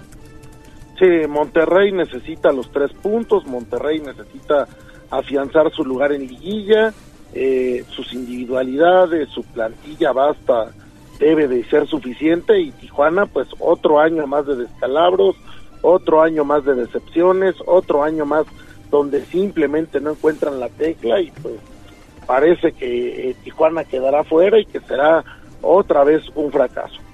Y a las 9 de la noche el conjunto de Juárez que se ha caído en las últimas jornadas después de un inicio espectacular, después de ser eh, el equipo que pues mantenía, mantenía el invicto hasta su visita al Angelópolis, de ahí pues empezó el declive, recibe al equipo sorpresa de este campeonato, el conjunto de San Luis que viene de aplastar 4-0 a los Rayos de Necaxa el último fin de semana, el conjunto de San Luis que de momento se ubica en el cuarto lugar de la tabla general y que tratará de sumar de tres puntos para acercarse a una calificación. San Luis y, y, Juárez eh, parecían las grandes sorpresas del torneo. San Luis lo sigue siendo, San Luis va en cuarto lugar de la tabla general, estará buscando su lugar en liguilla seguramente, y pues Juárez a ver para qué le alcanza, porque también arrancó muy bien, arrancó sorprendiendo a todo mundo y pues ahora empezó a caer justo después de esa visita a Puebla y, después de la fecha FIFA pues tampoco tampoco le fue bien, ojalá se levante para el final, pero pues sí, sí es una lástima lo que había logrado y, cómo se empezó a caer. Los detalles de estos compromisos a través de arroba tribuna deportes, tribunanoticias.mx, diagonal deportes, 7 de la noche, Monterrey eh, será el primero que verá actividad enfrentando al conjunto de Tijuana y 9 de la noche con 6 minutos Juárez ante el conjunto de San Luis. 7 de la mañana con 43 minutos, hasta aquí la información de la Liga MX. Vámonos con la actividad del fútbol internacional, UEFA Champions League. Ayer el Real Madrid sufriendo de más, derrota 2-1 al conjunto de Braga, el equipo merengue que parecía iba a tener pues una visita cómoda a territorio eh, lusitano, pues se fue rapidísimo al frente del marcador por eh, 2 a 0, gracias a los tantos por parte de Rodrigo. Otra vez apareció Jude Bellingham, el atacante inglés que amplió la diferencia al minuto 61. Sin embargo, dos minutos después, Álvaro Yeló eh, descontó por el conjunto local y al final, el final pues fue eh, difícil para el conjunto de la capital española que al final pues pudo mantener el resultado, gana por marcador de dos goles a uno para seguir con pleno de victorias en la Champions League y declararse Mario listo de cara al duelo que tendrá este fin de semana ante el Barcelona. Sí, el Madrid eh, que parecía tener cómodo partido, que tiene un grupo eh, cero complicado, ayer eh, sufre de más, sufre de más ante el Braga, sobre todo en el primer tiempo se le ve encima el equipo portugués, cuando iba ganando uno por cero parecía que se le empataban, tuvo mucha suerte, eh, buenas actuaciones de Kepa, del arquero del Madrid, que fue el que mantuvo eh, el arco a cero en, ese, en, esa mitad, y bueno, pues en la segunda mitad Bellingham otra vez más, una vez más aparece el inglés, otra vez el mismo que le salva los, los, los platos a Carlo Ancelotti, y bueno, pues ya al final esa reacción del equipo lusitano no fue suficiente. Efectivamente, el Madrid se declara listo para el clásico de este sábado con un equipo eh, completo, con pocas lesiones, con eh, una, una plantilla fuerte y pues a ver, a ver cómo le va en este primer clásico que enfrentará el Barcelona ahí en el Estadio Olímpico de Montjuic debido a las obras del Camp Nou. Sí, un partido, un partido que llega sumamente parejo. Ya eh, jueves y viernes estaremos detallando lo que será este compromiso, solamente un punto de diferencia. Y en el mismo sector, en el grupo C, el Napoli como visitante termina derrotando por la mínima diferencia al conjunto de Unión Berlín. Raspadori al minuto 65 consigue el solitario tanto para pues seguir buscando ese segundo puesto y avanzar a los octavos de final. Mario, otro equipo que sigue con pleno de victorias es el Bayern Múnich. Ayer visitó Estambul, derrotó 3-1 al Galatasaray de Turquía con tantos de Coman al minuto 8, Harry Kane al 73 y Jamal Musiala al minuto 79. Ese Bayern es un equipo durísimo, es un equipo completo, es un equipo muy bien dirigido y eh, ojo, porque es uno de los que se puede colar y ganar esta Champions, de verdad, lo tiene todo y tiene la fuerte mentalidad de los clubes alemanes. Y el que ya despertó fue el Manchester United, que pues necesitaba urgentemente la victoria si es que eh, quería mantener posibilidades de avanzar a la siguiente ronda. Supera por la mínima diferencia al Copenhague con gol de Harry Maguire al minuto 72. Sí, tenía, tenía que ganar el United, logra derrotar a los nórdicos y pues ahora eh, todavía, todavía quedan eh, camino de, de esta etapa de grupos hasta fin de año y pues vamos a ver en ese grupo de la muerte que acaba sucediendo. En el grupo B, Irving Lozano, el atacante mexicano, fue titular con el PSV Eindhoven. Tuvo un disparo que se estrelló en el poste al minuto 27, iba a ser un golazo y después colabora en el tanto que abre el marcador para el conjunto holandés, que al final es concretado por Bakayoko, que le que dispara a la misma distancia de Irving Lozano, solamente que esta vez el esférico sí se incrustó en la red del conjunto francés, que ha sido la sorpresa en este inicio de UEFA Champions Champions League y el conjunto de Lens evitó el descalabro gracias al tanto de El Yiguaji al minuto 65. El PCB sigue con dos puntos, se está rezagando, pero pues ayer dio al menos una buena exhibición, sobre todo Mario de Irving Lozano. Bien, buen partido del Chucky que empieza a recuperar su nivel, lamentablemente a su equipo no le alcanzó para la victoria, el, el PCB se empieza a rezagar y necesita ganar ya, le surge.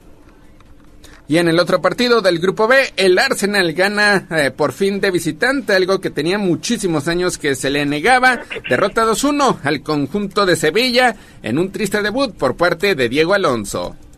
Sí, mal, mal el Sevilla, el Sevilla otra vez arranca flojo, le está pasando lo del año pasado y al final acabó ganando la Europa League, entonces pues vamos a ver si el Sevilla no otra vez regresa a la Europa League y la vuelve a ganar. Finalmente, Mario, en el grupo D, el Inter derrota como local 2-1 al Salzburgo, mientras que la Real Sociedad le pega como visitante 1-0 al Benfica dentro de los resultados que se dieron la jornada de ayer martes. Hoy miércoles empezará todo desde muy temprano, eh, a las 10 de la mañana con 45 minutos. El Barcelona estará recibiendo al Shakhtar Donetsk.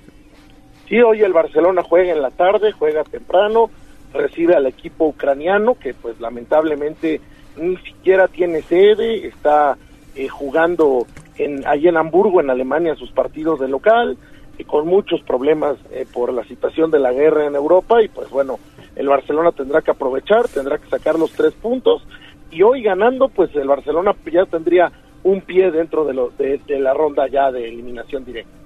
Y también a las 10 de la mañana con 45 minutos se verá por fin el debut, la presentación de Santiago Jiménez en UEFA Champions League con el conjunto del Feyenoord. No había podido estar en los dos primeros partidos después de la expulsión que sufrió en la Europa League el año pasado, precisamente en el duelo ante la Lazio. Así que vendrá revancha para el atacante mexicano. Otra vez se enfrentará al equipo de la capital italiana. Feyenoord ante Lazio, 10 de la mañana con 45 minutos. Un partido que llama muchísimo la expectación para ver si Santiago sigue con esa inercia goleadora ahora en Champions League.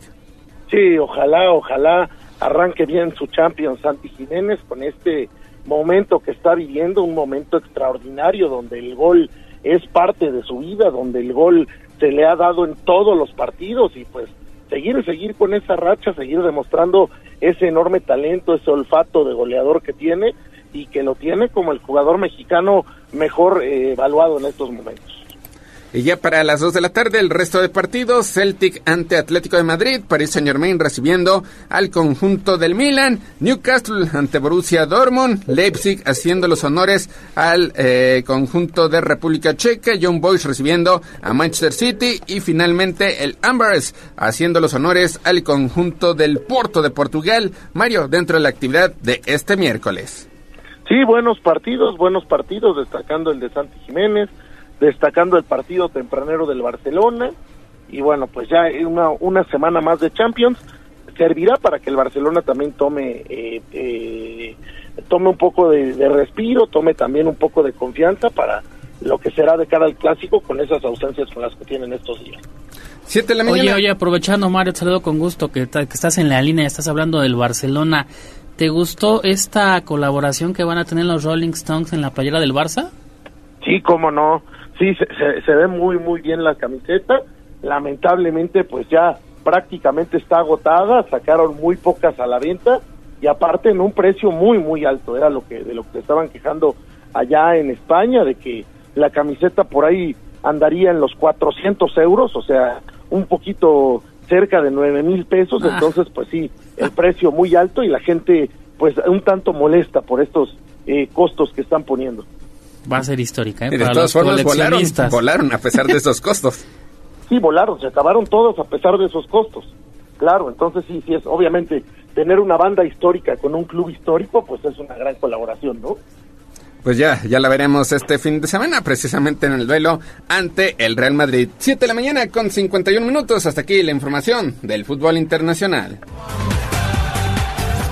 Béisbol.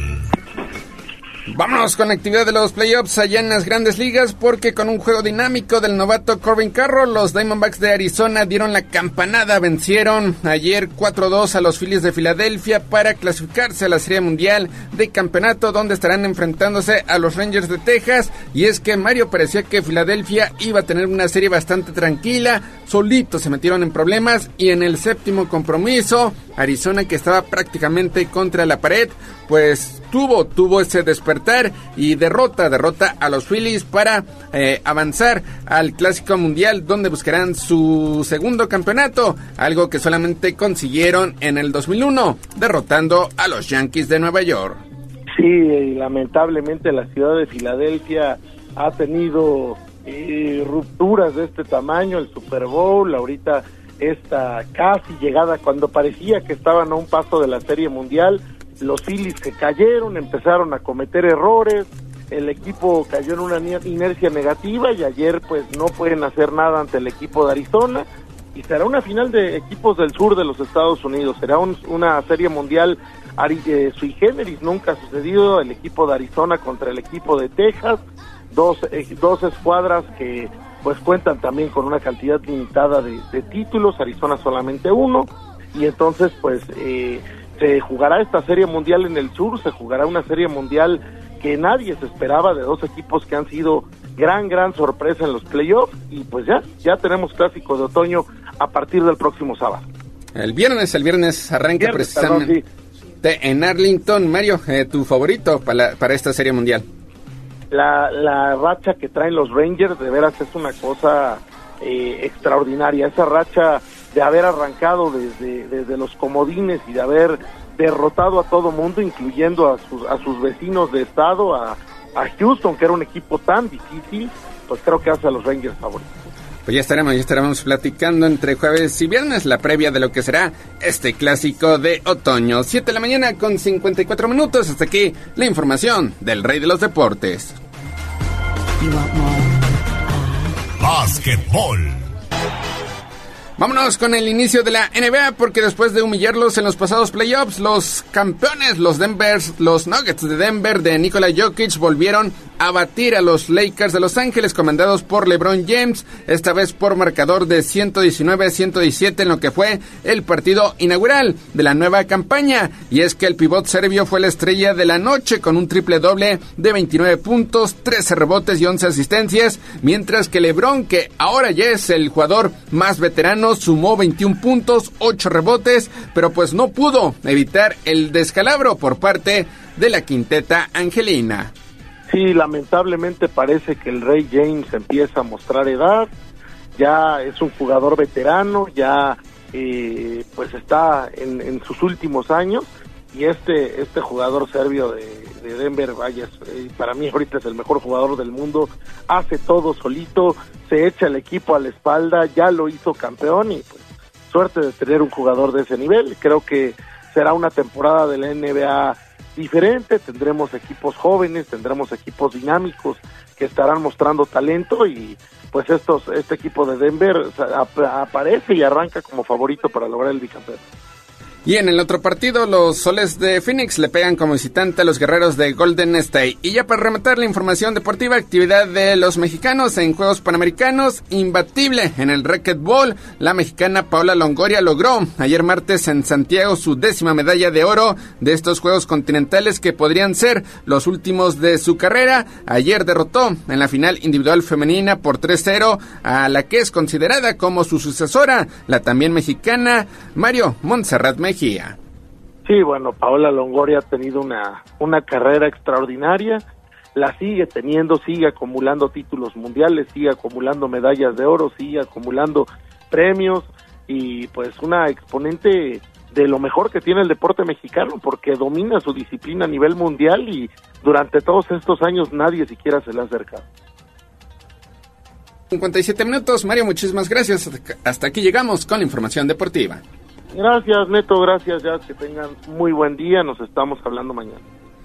Mañana, mañana estaremos en contacto. 7 eh, de la mañana con 57 minutos. Vámonos al corte comercial. Regresamos con más en Tribuna Matutina.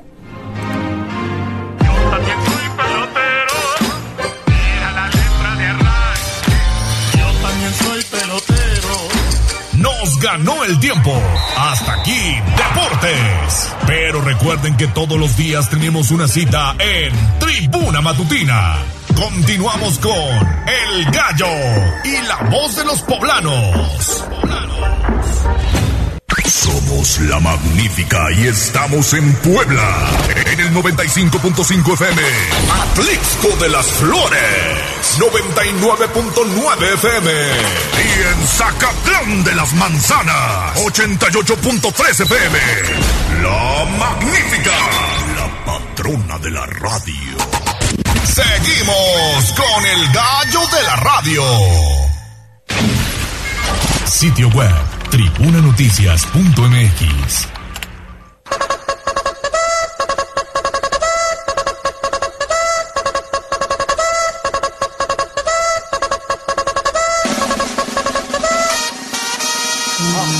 Más allá del pueblo y la zona conurbada.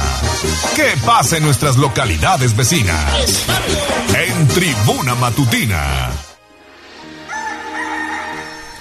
Seguimos en Tribuna Matutina, gracias por continuar con nosotros. Son las 8 de la mañana con dos minutos y es un gusto saludar hoy en el estudio al presidente municipal de Chignahuapan, a Lorenzo Rivera. Mi estimado Lorenzo, ¿cómo estás? Muy contento, Gallo, de saludar a tu auditorio. Gracias por permitirme invitar a nuestro pueblo mágico, a nuestro vigésimo séptimo festival de la luz y de la vida en el Día de Muertos, que es un orgullo para Puebla, para México y que es un gran espectáculo. Empezamos a partir el 27 de octubre. Del viernes. Del viernes ya. Ajá. 28 de octubre, el 1 de noviembre. Y bueno, pues es una representación prehispánica de los nueve pasos del camino al Mictlán, el inframundo azteca, donde se representa con luz, con sonido, con danza, con pirotecnia, este gran acontecimiento y por supuesto pues en un ambiente familiar en el teatro al aire libre de nuestro municipio. Y bueno pues también pues en un escenario natural porque nuestra laguna es natural hay nacimiento de agua estamos eh, prácticamente en el zócalo. Y bueno pues también eh, uno de los nueve pasos del camino al Mictlán es pasar el río Chignahuapa que precisamente es donde se desarrolla y pues es el origen de nuestro nombre como municipio. Chignahuapan significa donde abunda el agua, nueve ojos de agua. Y bueno, pues todo se conecta y bueno, de verdad que es una gran experiencia que va acompañada de festival cultural, de gastronomía, de colorido y por supuesto de la anfitrionía de nuestra gente. Claro, entonces esto va a ser el Festival de la Luz y de la Vida. Empiezan el viernes 27 de octubre, también el sábado 28 de octubre. Y bueno, pues es un festival ya de gran arraigo entre la gente de Chignahuapan, pero también de los turistas, ¿no? Así es, y es de los festivales favoritos. Para nosotros es el festival cultural más importante. Y recordarte que, pues gracias al festival tuvimos el honor de ser eh, nombrados por Sectur, por la revista México Desconocido, como el mejor pueblo mágico para vivir una experiencia inolvidable en este año. Y bueno, pues de verdad que este festival es de gran nivel, que tiene artistas, que tiene colorido, que tiene luz y sonido, pero sobre todo pues un rescate a nuestras tradiciones prehispánicas que lo hacen mágico. Claro. Y ya, pues aprovechando la estancia allá en Chignahuapan, no está por demás que le echen un vistazo a las esferas, por supuesto, porque ya también se avecina una de las temporadas más importantes precisamente de este pueblo mágico, que es pues toda esta producción de esferas que ya está a la venta y también de pinos de Navidad. Así es, también es una oportunidad, aparte de vivir las fiestas de muertos, el poder comprar artesanía 100% poblana, 100% artesanal, pero sobre todo de calidad, a buen precio y de muchos diseños, de todos colores, para todos los gustos, para todos los espacios. Y bueno, pues cada año nuestros artesanos innovan, eh, utilizan diferentes materiales para complementar los arreglos navideños. Y bueno, pues estamos muy cerca de la ciudad de Puebla, estamos a hora y media invitar a quienes nos escuchan a que puedan visitar Chignahuapan eh, entre semana, en fin de semana. Hoy ya prácticamente todos los artesanos, los talleres familiares, los más de 400 que hay, pues tienen exposición y venta de esfera. Claro, y sobre todo también sabes que, Lorenzo, que siempre hay modelos nuevos. Vas, vas cada año y no te encuentras lo que ya viste el año pasado. Siempre hay algo nuevo que comprar. Sí, pues eso nos ha ayudado mucho, el diseño, la innovación y esa competencia sana que hay entre nuestros artesanos de poder agregar nuevos elementos, de poner nuevos colores, de estar en la tendencia de lo que es el decorado, pues nos permite ser competitivos y pues ser uno de los destinos favoritos porque también eh, gracias a los turistas pues somos el segundo pueblo más visitado en Puebla de los dos, 12 pueblos mágicos después de las Cholulas de acuerdo a Datatur. Claro, y sobre todo, ¿sabes qué? Que tienen una ventaja los productores de allá de, de Chignahuapan, que ya han explorado otros eh, productos que ya no solamente son esferas y que van para el tema de la juguetería navideña y que van para el asunto de eh, los pies de árbol como le dicen y que van para adornos navideños de otro tipo de materiales siempre están haciendo cosas y siempre pues obviamente enfocado a la mejor etapa que tiene Chignahuapan que es precisamente en diciembre el tema de la Navidad ¿no? Así es, sí es nuestra época más esperada turísticamente, económicamente, pero también reconocer a la gente trabajadora de Chignahuapan que pues con esfuerzo fabrica todo el año esferas, que fabrica diferentes adornos navideños como bien lo mencionas. Y bueno pues que están comprometidos en innovar, en no quedarse solamente con un modelo, sino constantemente el estar actualizándose y sobre todo que son cosas de calidad, artesanales, pero también 100% poblanas. Oye, y eh, en cuanto a la derrama económica, eh, ¿cuánto, ¿cuánto esperan que se genere pues, en esta última etapa del año? Y también eh, en el tema de, de, los hoteleros, ¿no? Finalmente eso también es muy importante para ese sector allá en Chignahuapan. Así es, pues en el festival estimamos que haya más de 60 mil visitantes, que sea una derrama económica de más de 30 millones de pesos y que pues también eh, sea pues el inicio de pues una etapa de 100% de ocupación hotelera. Afortunadamente para el festival va muy buena afluencia. El sábado estamos prácticamente al 90%. Ah, ya el 90%. Ya, ya estamos full en ocupación también. Pero bueno, animarse a poder reservar y el viernes sí tenemos más espacio, que también es un excelente día. Y bueno, pues de verdad que no se van a arrepentir el poder disfrutar de la gastronomía, de la naturaleza, pero también de comprar artesanía y vivir esta gran experiencia. Sí, sí, sí, hay que vivir esta gran experiencia, sobre todo porque también cada vez hay más hoteles, hostales, posadas, del Airbnb también. ¿Dónde quedarse, no? Así es, sí, la gente ha abrazado muy bien el poder ser anfitrión, el poder mejorar servicios y nosotros también estamos en una constante comunicación con los diferentes sectores productivos. Estamos también invirtiendo en infraestructura. Tendremos para los próximos meses el libramiento de nuestro pueblo mágico. Sí, claro. Que es la entrada a la Sierra Norte y la entrada a Chignahuapan, gracias a al apoyo del gobierno del estado, nuestro gobernador Sergio Salomón Céspedes, peregrina, pero también con participación municipal de 35 millones de pesos. Y bueno, pues varios espacios, varias eh, calles que se han rehabilitado, como la del mercado, que es un espacio también turístico y que pues es muy eh, visitado por los turistas. Muy bien, muy bien Lorenzo. Oye, pero nos traes sorpresas, ¿no? Siempre traes buenas noticias y aparte traes torta bajo el brazo. ¿Qué nos traes Lorenzo? Claro, pues también por el aprecio y por siempre... Gracias. El espacio que nos dan, eh, venimos a, ofrecer cinco pases dobles a la dinámica que ustedes digan, a, la gente que se anime eh, para el festival del 27, que es el día viernes a partir de las 7 de la tarde. Y bueno, pues la dinámica que ustedes digan y pues de verdad que no se van a arrepentir, es una gran experiencia. Y bueno, pues recordarles que en chignahuapan.travel pueden comprar los boletos para este festival.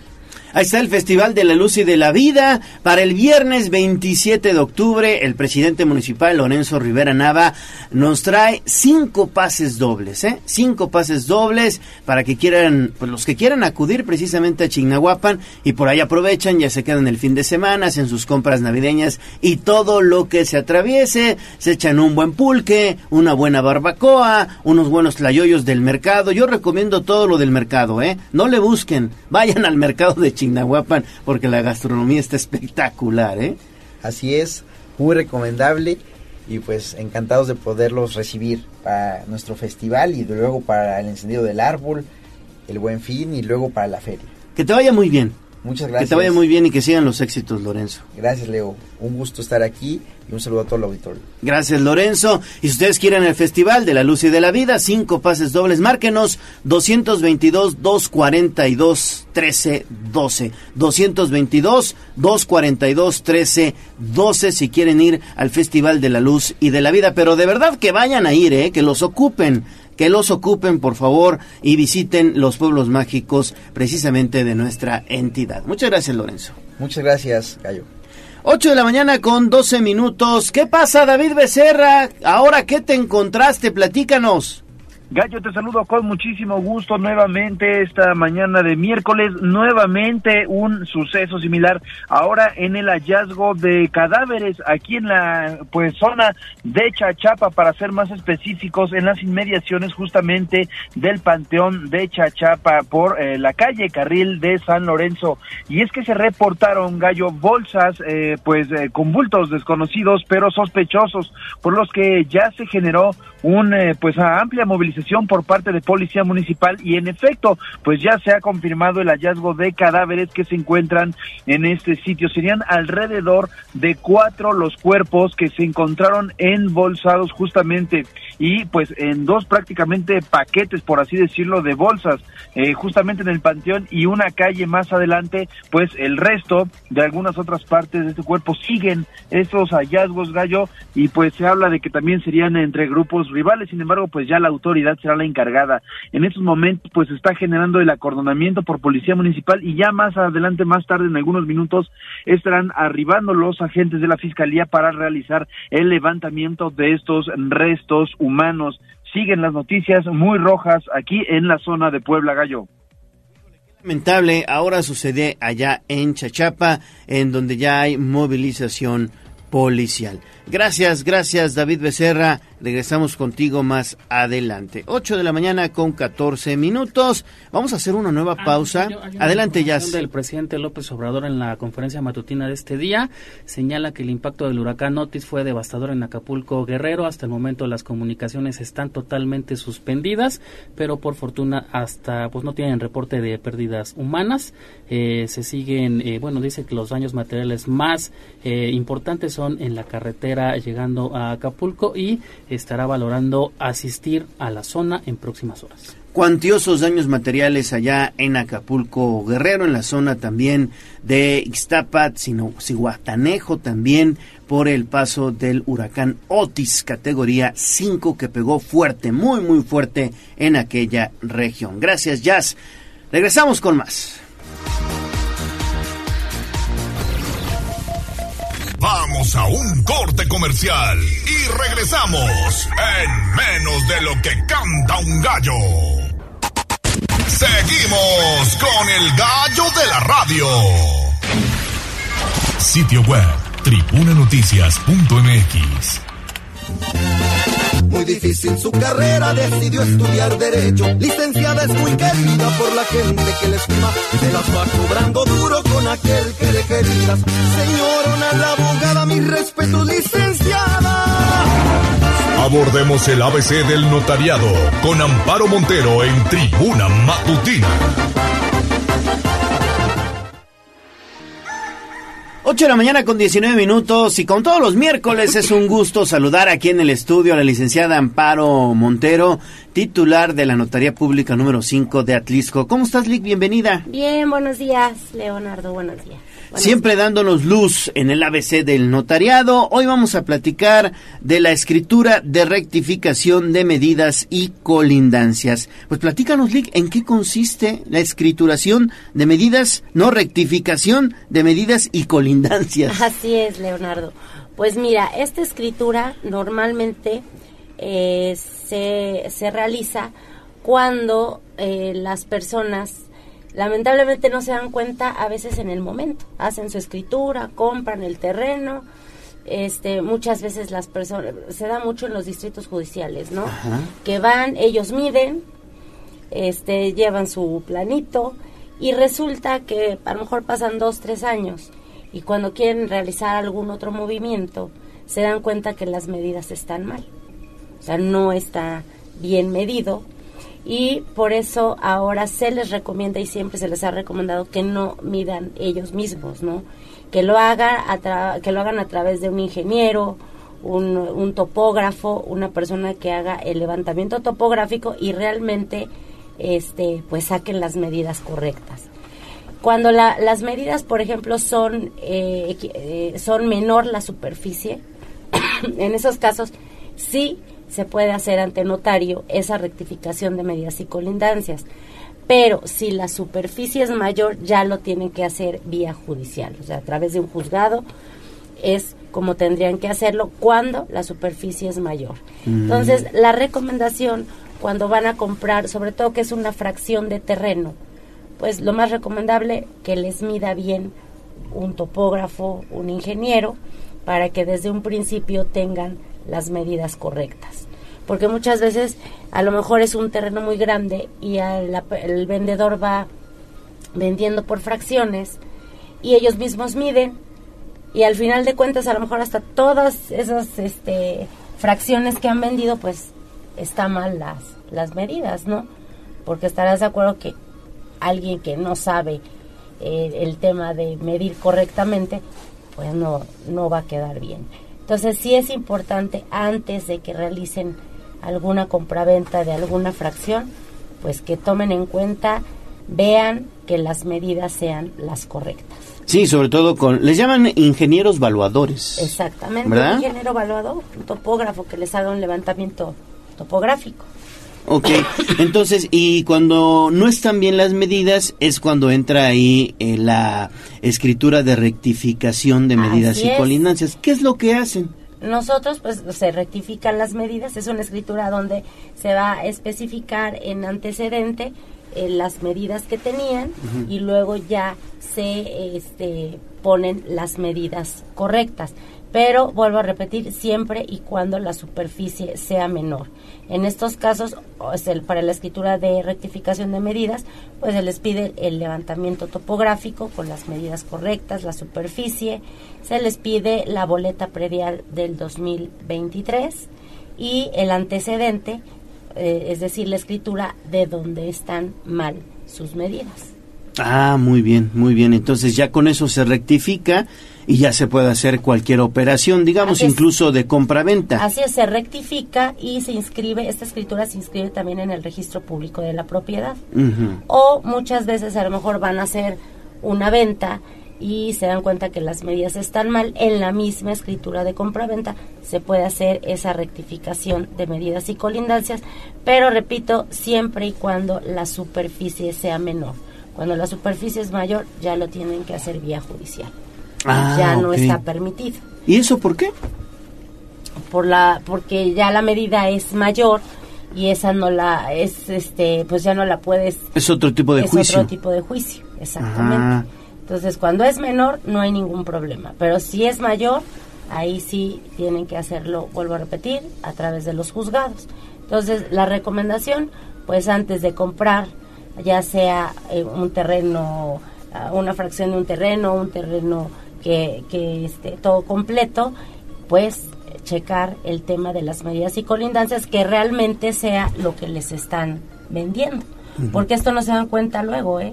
Esto pueden pasar 5, 6, 7 años y cuando van a hacer algún movimiento es cuando se dan cuenta o hasta a lo mejor que el colindante está incorrecto. Claro. Que no ese es el colindante. Ajá. Y pues son cosas, son detallitos que parece ser que no son este pues muy importantes a lo mejor entre comillas, pero sí es importante, ¿no? Porque al hacer cualquier movimiento, pues si sobre todo si estás vendiendo tienes que vender correctamente la superficie.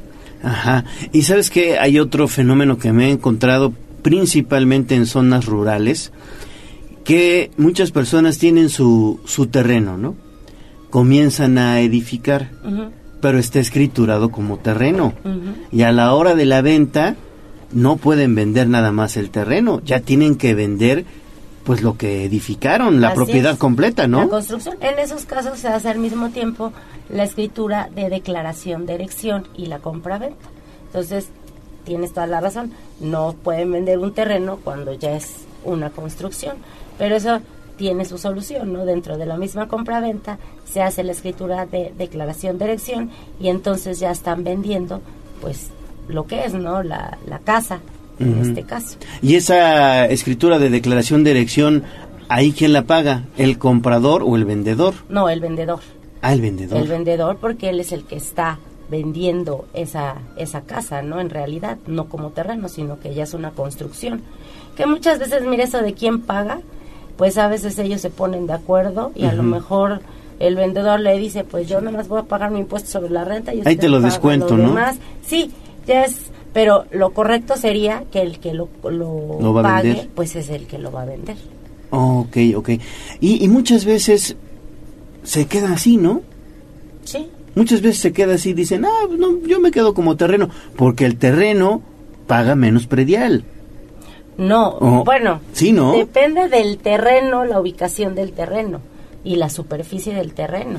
Porque además te voy a decir una cosa, en la boleta predial, aunque no esté declarada la construcción en la escritura, ya en la boleta predial viene la construcción. O sea, como ya todos los prediales tienen eh, eh, captados quienes tienen o no tienen construcciones, en la boleta predial ya te aparece tanto de construcción y tanto de terreno, Ajá. aunque en escritura no esté declarado la construcción, pero las boletas prediales ya te lo ya te lo arrojan. Pero si sigue como terreno, No, aunque sea como terreno, ¿Ah, sí? los prediales de todos lados, las, las oficinas de catastro, Ya lo ponen. ya lo tienen detectado. ah, o sea, ellos ya tienen detectado. Y cuando van a realizar el avalúo, aunque estén en la escritura como terreno, al tomar las fotos, ellos ya sacan el avalúo con la construcción. Entonces ahí es cuando se puede más incrementar, obviamente. Depende de la construcción, depende de la ubicación y este pues también depende de cuánto tienen de terreno y construcción y hacen la el, el valor, ahora sí que el valor catastral, pero ahí automáticamente pues les va a aumentar. Claro. Muy bien, por eso siempre hay que acudir con especialistas, con especialistas, porque hay veces que suena lógico, pero no es lógico. Y hay una cosa que marca la ley y que a veces los ciudadanos del común, pues desconocemos, ¿no? Así es. Sobre todo cuando van a, ya sea que vendan o compren, pues yo creo que hay que llevar toda la, la documentación en regla. Y bueno, para eso estamos todos los notarios, para revisar este que toda la escritura esté bien. Sobre todo también eh, se les recomienda mucho que se revise ante el registro público de la propiedad También. antes de comprar porque muchas veces se llevan sorpresas que ya dieron dinero antes y resulta que esa propiedad está hipotecada o tiene algún embargo. Sí. Entonces ahí empiezan los problemas. Entonces, antes de realizar cualquier compra-venta, acudir ante el notario público. Ahí nosotros tenemos la obligación de revisar que todo esté en regla. Y bueno, al final de cuentas es un patrimonio, no es dinero, que yo creo que no son dos pesos, como les digo, los que van a dar. Y que al rato por ay, pues me lo está vendiendo barato, de una vez cierro el trato y después vamos a la notaría. Y resulta que, vuelvo a repetir, ¿no? A lo mejor esa propiedad está grabada y ahí surgen los problemas, más gastos y pues son cosas este, innecesarias. que ¿Dónde está tu hacer. notaría para que vaya la gente?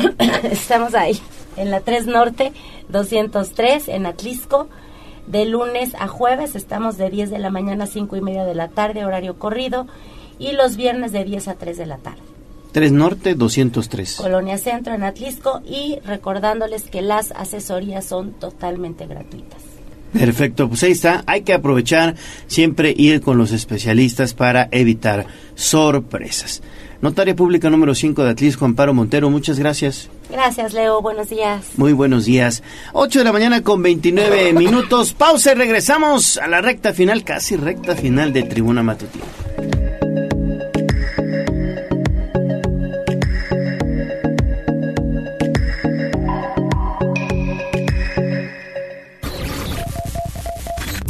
A un corte comercial y regresamos en menos de lo que canta un gallo. Esta es la magnífica, la patrona de la radio.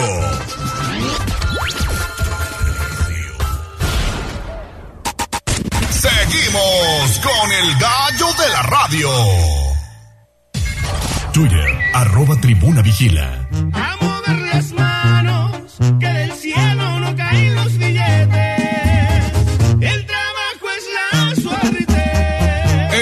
Puebla sí hay chamba.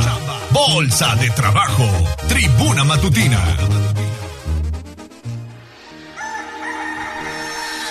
8 de la mañana con 33 minutos. Antes de irnos con las vacantes del día, preparen su hojita y su lápiz y paren bien la oreja. Tenemos reporte vial de nuestros amigos radioescuchas. Vamos a escuchar. Gallo, amigos del auditorio, buenos días. Nuevamente reportando ahora en la 25 Poniente y la 25 Sur. El tráfico está verdaderamente pesado. Tomen vías alternas porque sí está complicado. De igual forma, la 31 Poniente en ambos sentidos eh, presenta una carga de trabajo eh, con sentido de las ánimas hacia Plaza Dorada. El tráfico está pues fluido y en sentido inverso de Plaza Dorada de la Fiscalía hacia las ánimas sí presenta una carga eh, constante, en la- sobre todo en la zona de la Facultad de Medicina de la UAP. Tengan precaución, por favor. Gracias. Muy buen día. Gracias por sus reportes. Jazz Guevara. Tenemos audio del el señor Irving Magaña. Buenos días a todos, Tribuna Matutina y a sus radioescuchas. Aquí en la carretera México-Puebla ya empieza a haber congestionamiento vial en la altura de FIMSA. Saludos a todos. Ahí está su participación. Muchísimas gracias. Irving Magaña. Gracias, Irving Magaña, por tu participación. Ahora sí, vamos a escuchar las vacantes del día, porque esto hay que aprovecharlo. A ver, chofer de reparto, escolaridad secundaria, experiencia tres años, la zona de trabajo es Puebla. Y deben, eh, deben de realizar pues acciones de entrega de producto, garantizando el cierre del ciclo de venta con una entrega oportuna de los productos de una cervecería importante. El salario es de 17 mil pesos.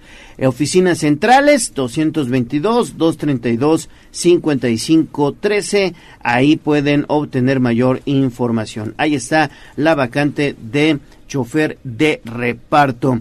Y también hay un reclutamiento de la Secretaría del Trabajo para guardias de protección federal. Son 1.500 plazas. La sede es el CIS de Teciutlán. Y obviamente la fecha es de 23 de octubre. La Guardia de Protección Federal pueden acudir a la 4 Poniente 103, por supuesto también en la zona de San Pedro Cholula. Y también es eh, los requisitos de 18 a 65 años, 18 a 65 años, experiencia ninguna, escolaridad secundaria y el salario prácticamente es de 11.164 pesos mensuales, más prestaciones superiores a las de la ley.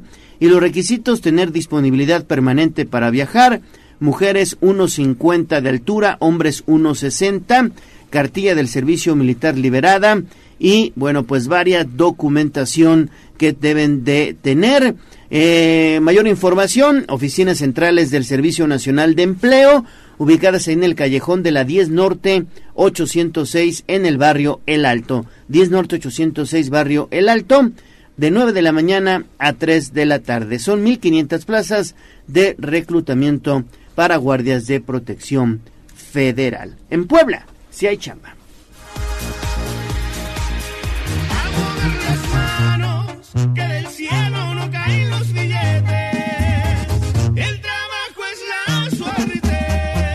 En Puebla sí hay chamba. Secretaría del Trabajo del Gobierno del Estado de Puebla. Sitio web tribunanoticias.mx.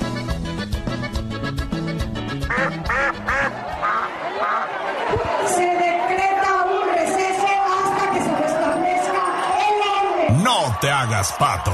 Vamos con información de la política. En Tribuna Matutina. 8 de la mañana con 37 minutos. Hacemos enlace con Liliana Tecpanecatl porque ayer fue informe legislativo de la fracción parlamentaria del Partido Revolucionario Institucional. Y tú tienes detalles Lili, te saludo con gusto, buenos días. Gracias, muy buenos días Gallo, también te saludo con gusto, igual al auditorio. Fíjate que diputados del Partido Revolucionario Institucional, el PRI, rindieron este martes sendos informes sobre el segundo año de sus gestiones como parte de la 61 legislatura local. Al acto acudieron Alejandro Moreno Cárdenas, presidente nacional del Partido Tricolor, y Sergio Salomón Céspedes Peregrina, gobernador del estado. Néstor Camarillo Medina, presidente estatal del PRI, fue el encargado de dar la bienvenida al evento que reunió sobre todo a los priistas, a los de hoy y a los de antaño. Los que son orgullo del partido, como el ex gobernador Melquiades Morales, y algunos de ingrata memoria, como Víctor Hugo Islas.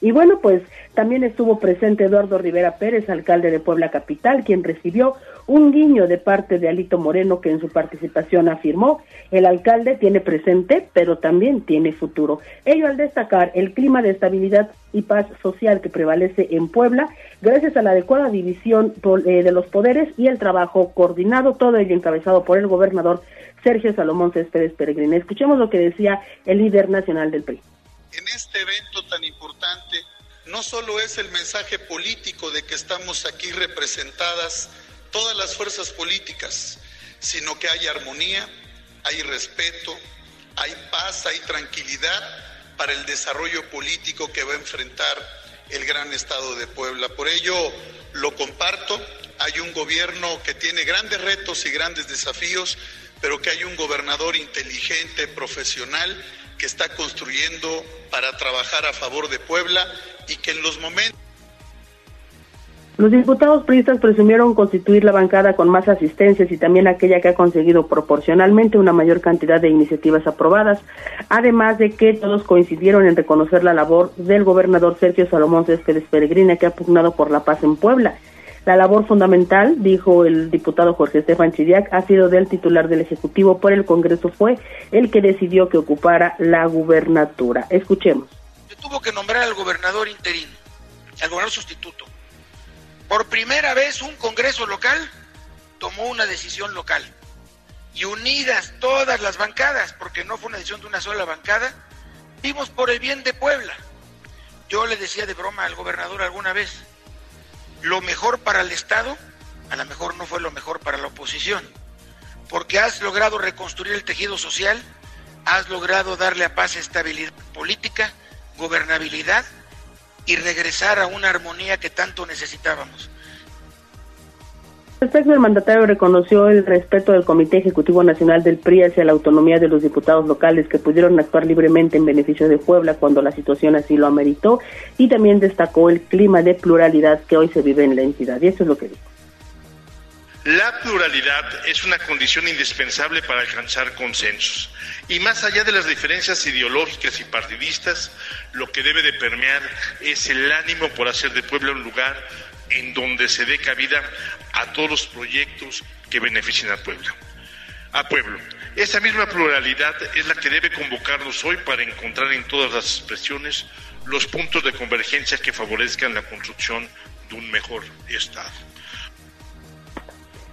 Los siete estados del PRI ofrecieron detalles sobre las iniciativas que impulsaron en el último año de actividades como la ley contra la violencia ácida, la ley Ingrid, las consultas para sacar adelante las reformas a las leyes de educación y movilidad, la reforma a la ley orgánica municipal y el anteproyecto de la nueva ley de desarrollo económico. Es el reporte. Oye, y se dio tiempo Alito Moreno, el dirigente nacional del PRI, para hablar de Eduardo Rivera, del alcalde. Sí, fíjate que él dijo, sin lugar a dudas, Lalo Rivera es un cuadro de primera.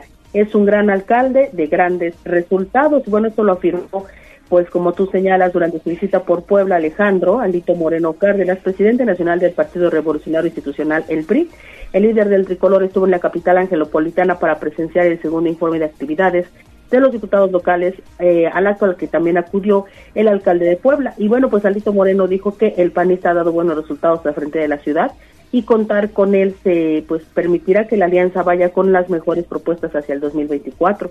Aunque no confirmó que Rivera Pérez sea el candidato del PRI a la gobernatura de Puebla, insistió en que es un perfil competitivo y comentó que hay tiempo para desarrollar el proceso al interior de los partidos que integran el frente a fin de cumplir en tiempo y forma con la designación de candidatos. Escuchemos. Siempre vamos a construir basados en la competitividad. Hay mujeres y hombres siempre muy valiosos en el gran estado de Puebla, todas las fuerzas políticas y sin lugar a dudas Lalo Rivera es un cuadro de primera, es un gran alcalde con grandes resultados y eso va a permitir sumar, consolidar y ir con la mejor propuesta en tiempo y forma como lo marque el proceso del Frente Amplio por sobre la determinación del Instituto Nacional Electoral, el INE, en cuanto al principio de paridad de género que obliga a que los partidos otorguen cinco de las nueve candidaturas a gobernador que estarán en juego en el 2024. Alejandro Moreno dijo que el PRI recibe con agrado esta noticia porque siempre han confiado en el potencial de las mujeres. Es el reporte. Ya nada más falta el espaldarazo del PRD, ¿no? Sí, sí, todavía falta, bueno, pues como tal, el respaldo de ese otro partido que forma parte del frente y bueno, pues eh, que ya también ellos determinen cómo va a ser su proceso interno, aunque pues sí pareciera que ya las cartas están puestas sobre la mesa. Exactamente. Gracias Lili por la información. 8 de la mañana con 43 minutos. Ahora vamos con AVI, porque ayer AVI, el Instituto Nacional Electoral, garantizó el principio de paridad de género y dijo, a ver señores de partidos políticos, van cinco mujeres y cuatro hombres, ¿verdad? Así es, Gallo, te saludo con mucho gusto, al igual que el auditorio, y es que les comento que el Consejo General del Instituto Nacional Electoral pues ya dio luz verde a los criterios de paridad de género para las candidaturas a los gobiernos locales en las elecciones de este 2024 y es que pues esta resolución busca garantizar una representación equitativa entre hombres y mujeres en cargos de alto poder en el ámbito estatal y es que de acuerdo con lo aprobado por el INE, establece que los partidos políticos deberán postular a cinco mujeres y cuatro hombres para las nueve gubernaturas que se renovarán en las próximas elecciones, incluyendo la jefatura del gobierno de la Ciudad de México.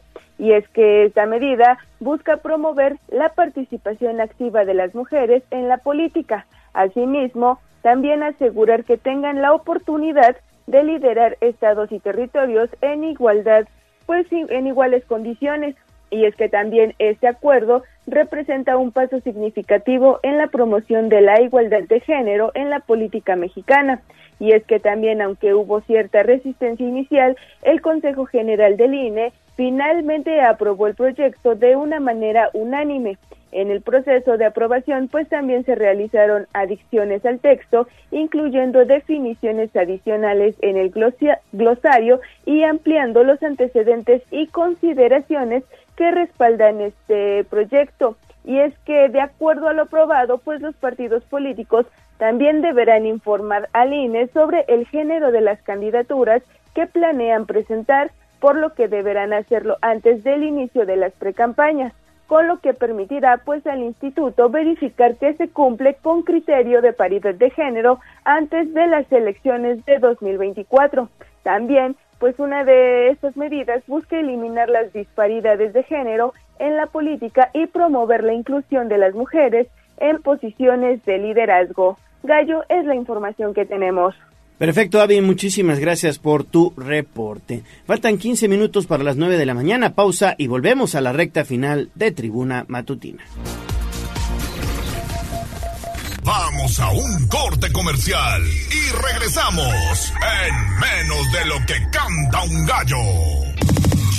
Esta es la magnífica, la patrona de la radio.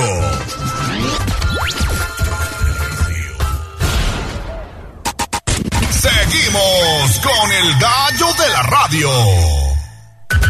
Instagram, Tribuna Noticias. Y esta va para todas aquellas que corazón como una chica que yo conozco.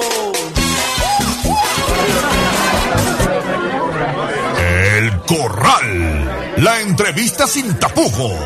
En Tribuna Matutina. 8 de la mañana con 49 minutos. Es un gusto saludar a un buen amigo, un gran amigo que está con nosotros aquí en el estudio. Gerardo Pablo Muñoz, ¿cómo estás? Hola, querido Leo. Es un placer estar por aquí. Gracias porque pues, hace tantos años de amistad y eh, es un placer ver verte verte pues encumbrando y haciendo también tu sueño con tanta pasión y con tanto profesionalismo y sobre todo tan, con tanta calidez. No, y a mí me da mucho gusto verte también, amigo. Parece que fue ayer cuando íbamos a la hora nona, todos los viernes, a, a escucharte cantar con el buen compadrito René Bonilla. Y, y después terminábamos ya en casa echando nosotros alcoholitos. La verdad es que muy a gusto, siempre pegados contigo y, y haciendo música de trova, ¿no?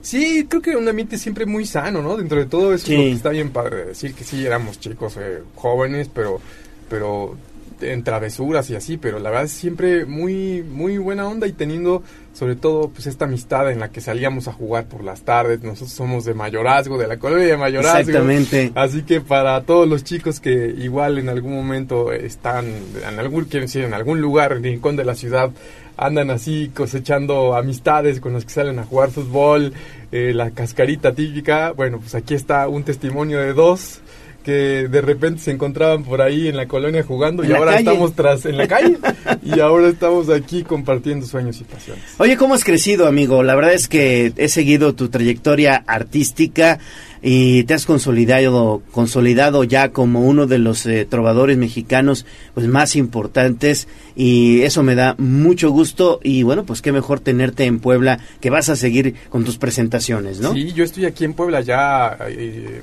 desde hace tres años.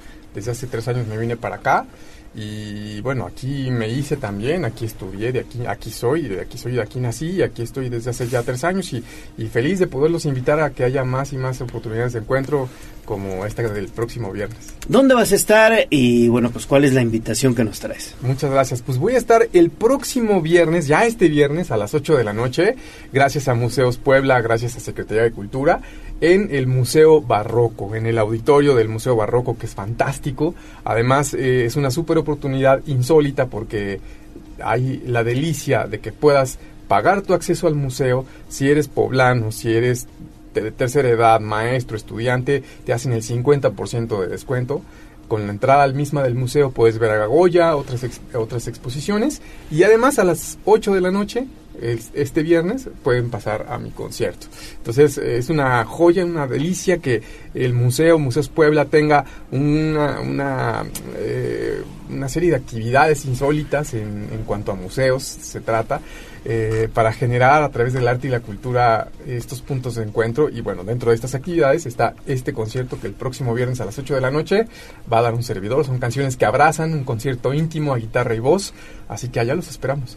Ahí está, viernes a las 8 de la noche en el Museo de Barroco, ubicado, ya saben ustedes, ahí sobre la vía Tizcayotl, prácticamente muy cerca del TEC de Monterrey. Pero también te has presentado en otros sitios emblemáticos para la historia y para la cultura, no solamente de Puebla, sino también de México, como el Museo de la Revolución. Por ahí te he estado viendo que te pones a cantar en el balcón de la casa de los hermanos Cerdán. Qué padre, ¿no? Es una delicia. Yo, bueno, soy apasionado del arte, de la historia y también de Puebla. Entonces Ujú. pude co- amalgamar todo eso dentro de una canción, una canción que le compuse a Carmen Serrán.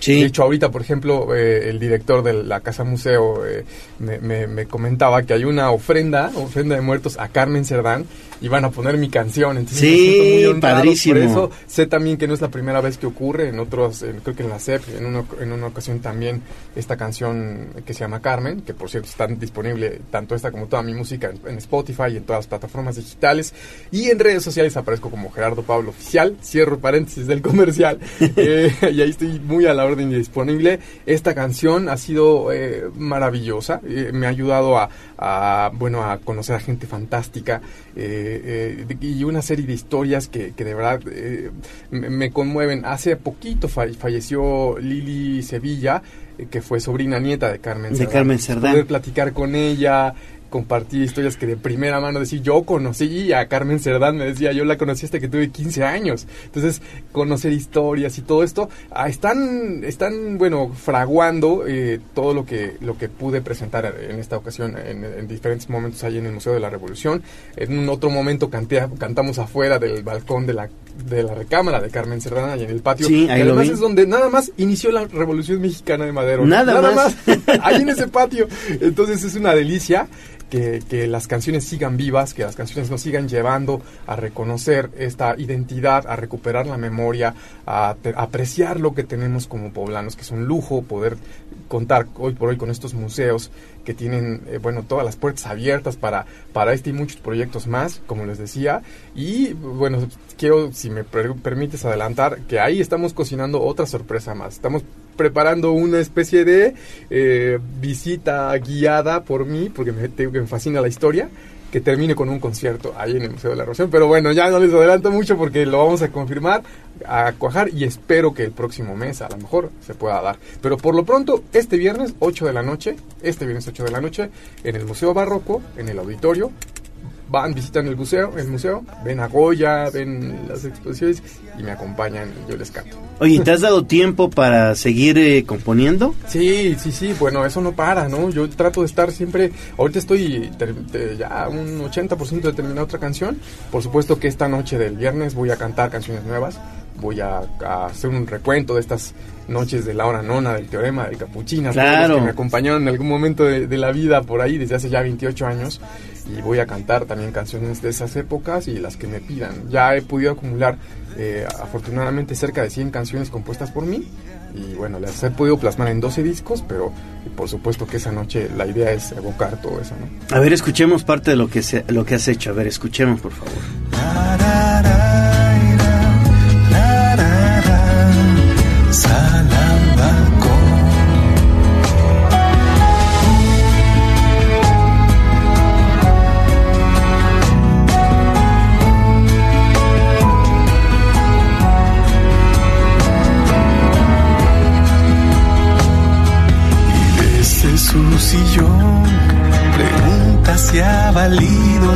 Valió la pena que nadie Pues de eso más estaremos escuchándote este viernes allá en el Museo Barroco a las 8 de la noche. Claro que ahí te estaremos acompañando porque siempre es un deleite escucharte Gerardo y de verdad mi reconocimiento para esta gran carrera artística que llevas y que has consolidado y que bueno pues finalmente sigues consolidando ahora eh, desde Puebla, pero que también anduviste por allá por el norte del país, en Tijuana, y que has estado prácticamente en todos los rincones de nuestro país. Muchas felicidades, ¿eh? Muchas gracias, Leo. Pues es un placer también ahí seguir sumando el, el- el sueño y, y haciéndolo crecer y, en México, en otros países también. Y, y sobre todo conociendo personas admirables, entrañables como, como, como a ti, ¿no? Gracias. ¿Cuántos discos llevas? 12, 12 discos he podido cantar en 14 países diferentes.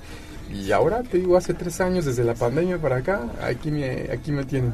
Qué bueno, qué bueno y, y sobre todo eso, ¿no? Que sigan, que sigan los éxitos y de verdad, si no han escuchado a Gerardo Pablo Muñoz, vayan, vayan al Museo Barroco este viernes a las 8 de la noche, de verdad, no se van a arrepentir. Gracias, Leo.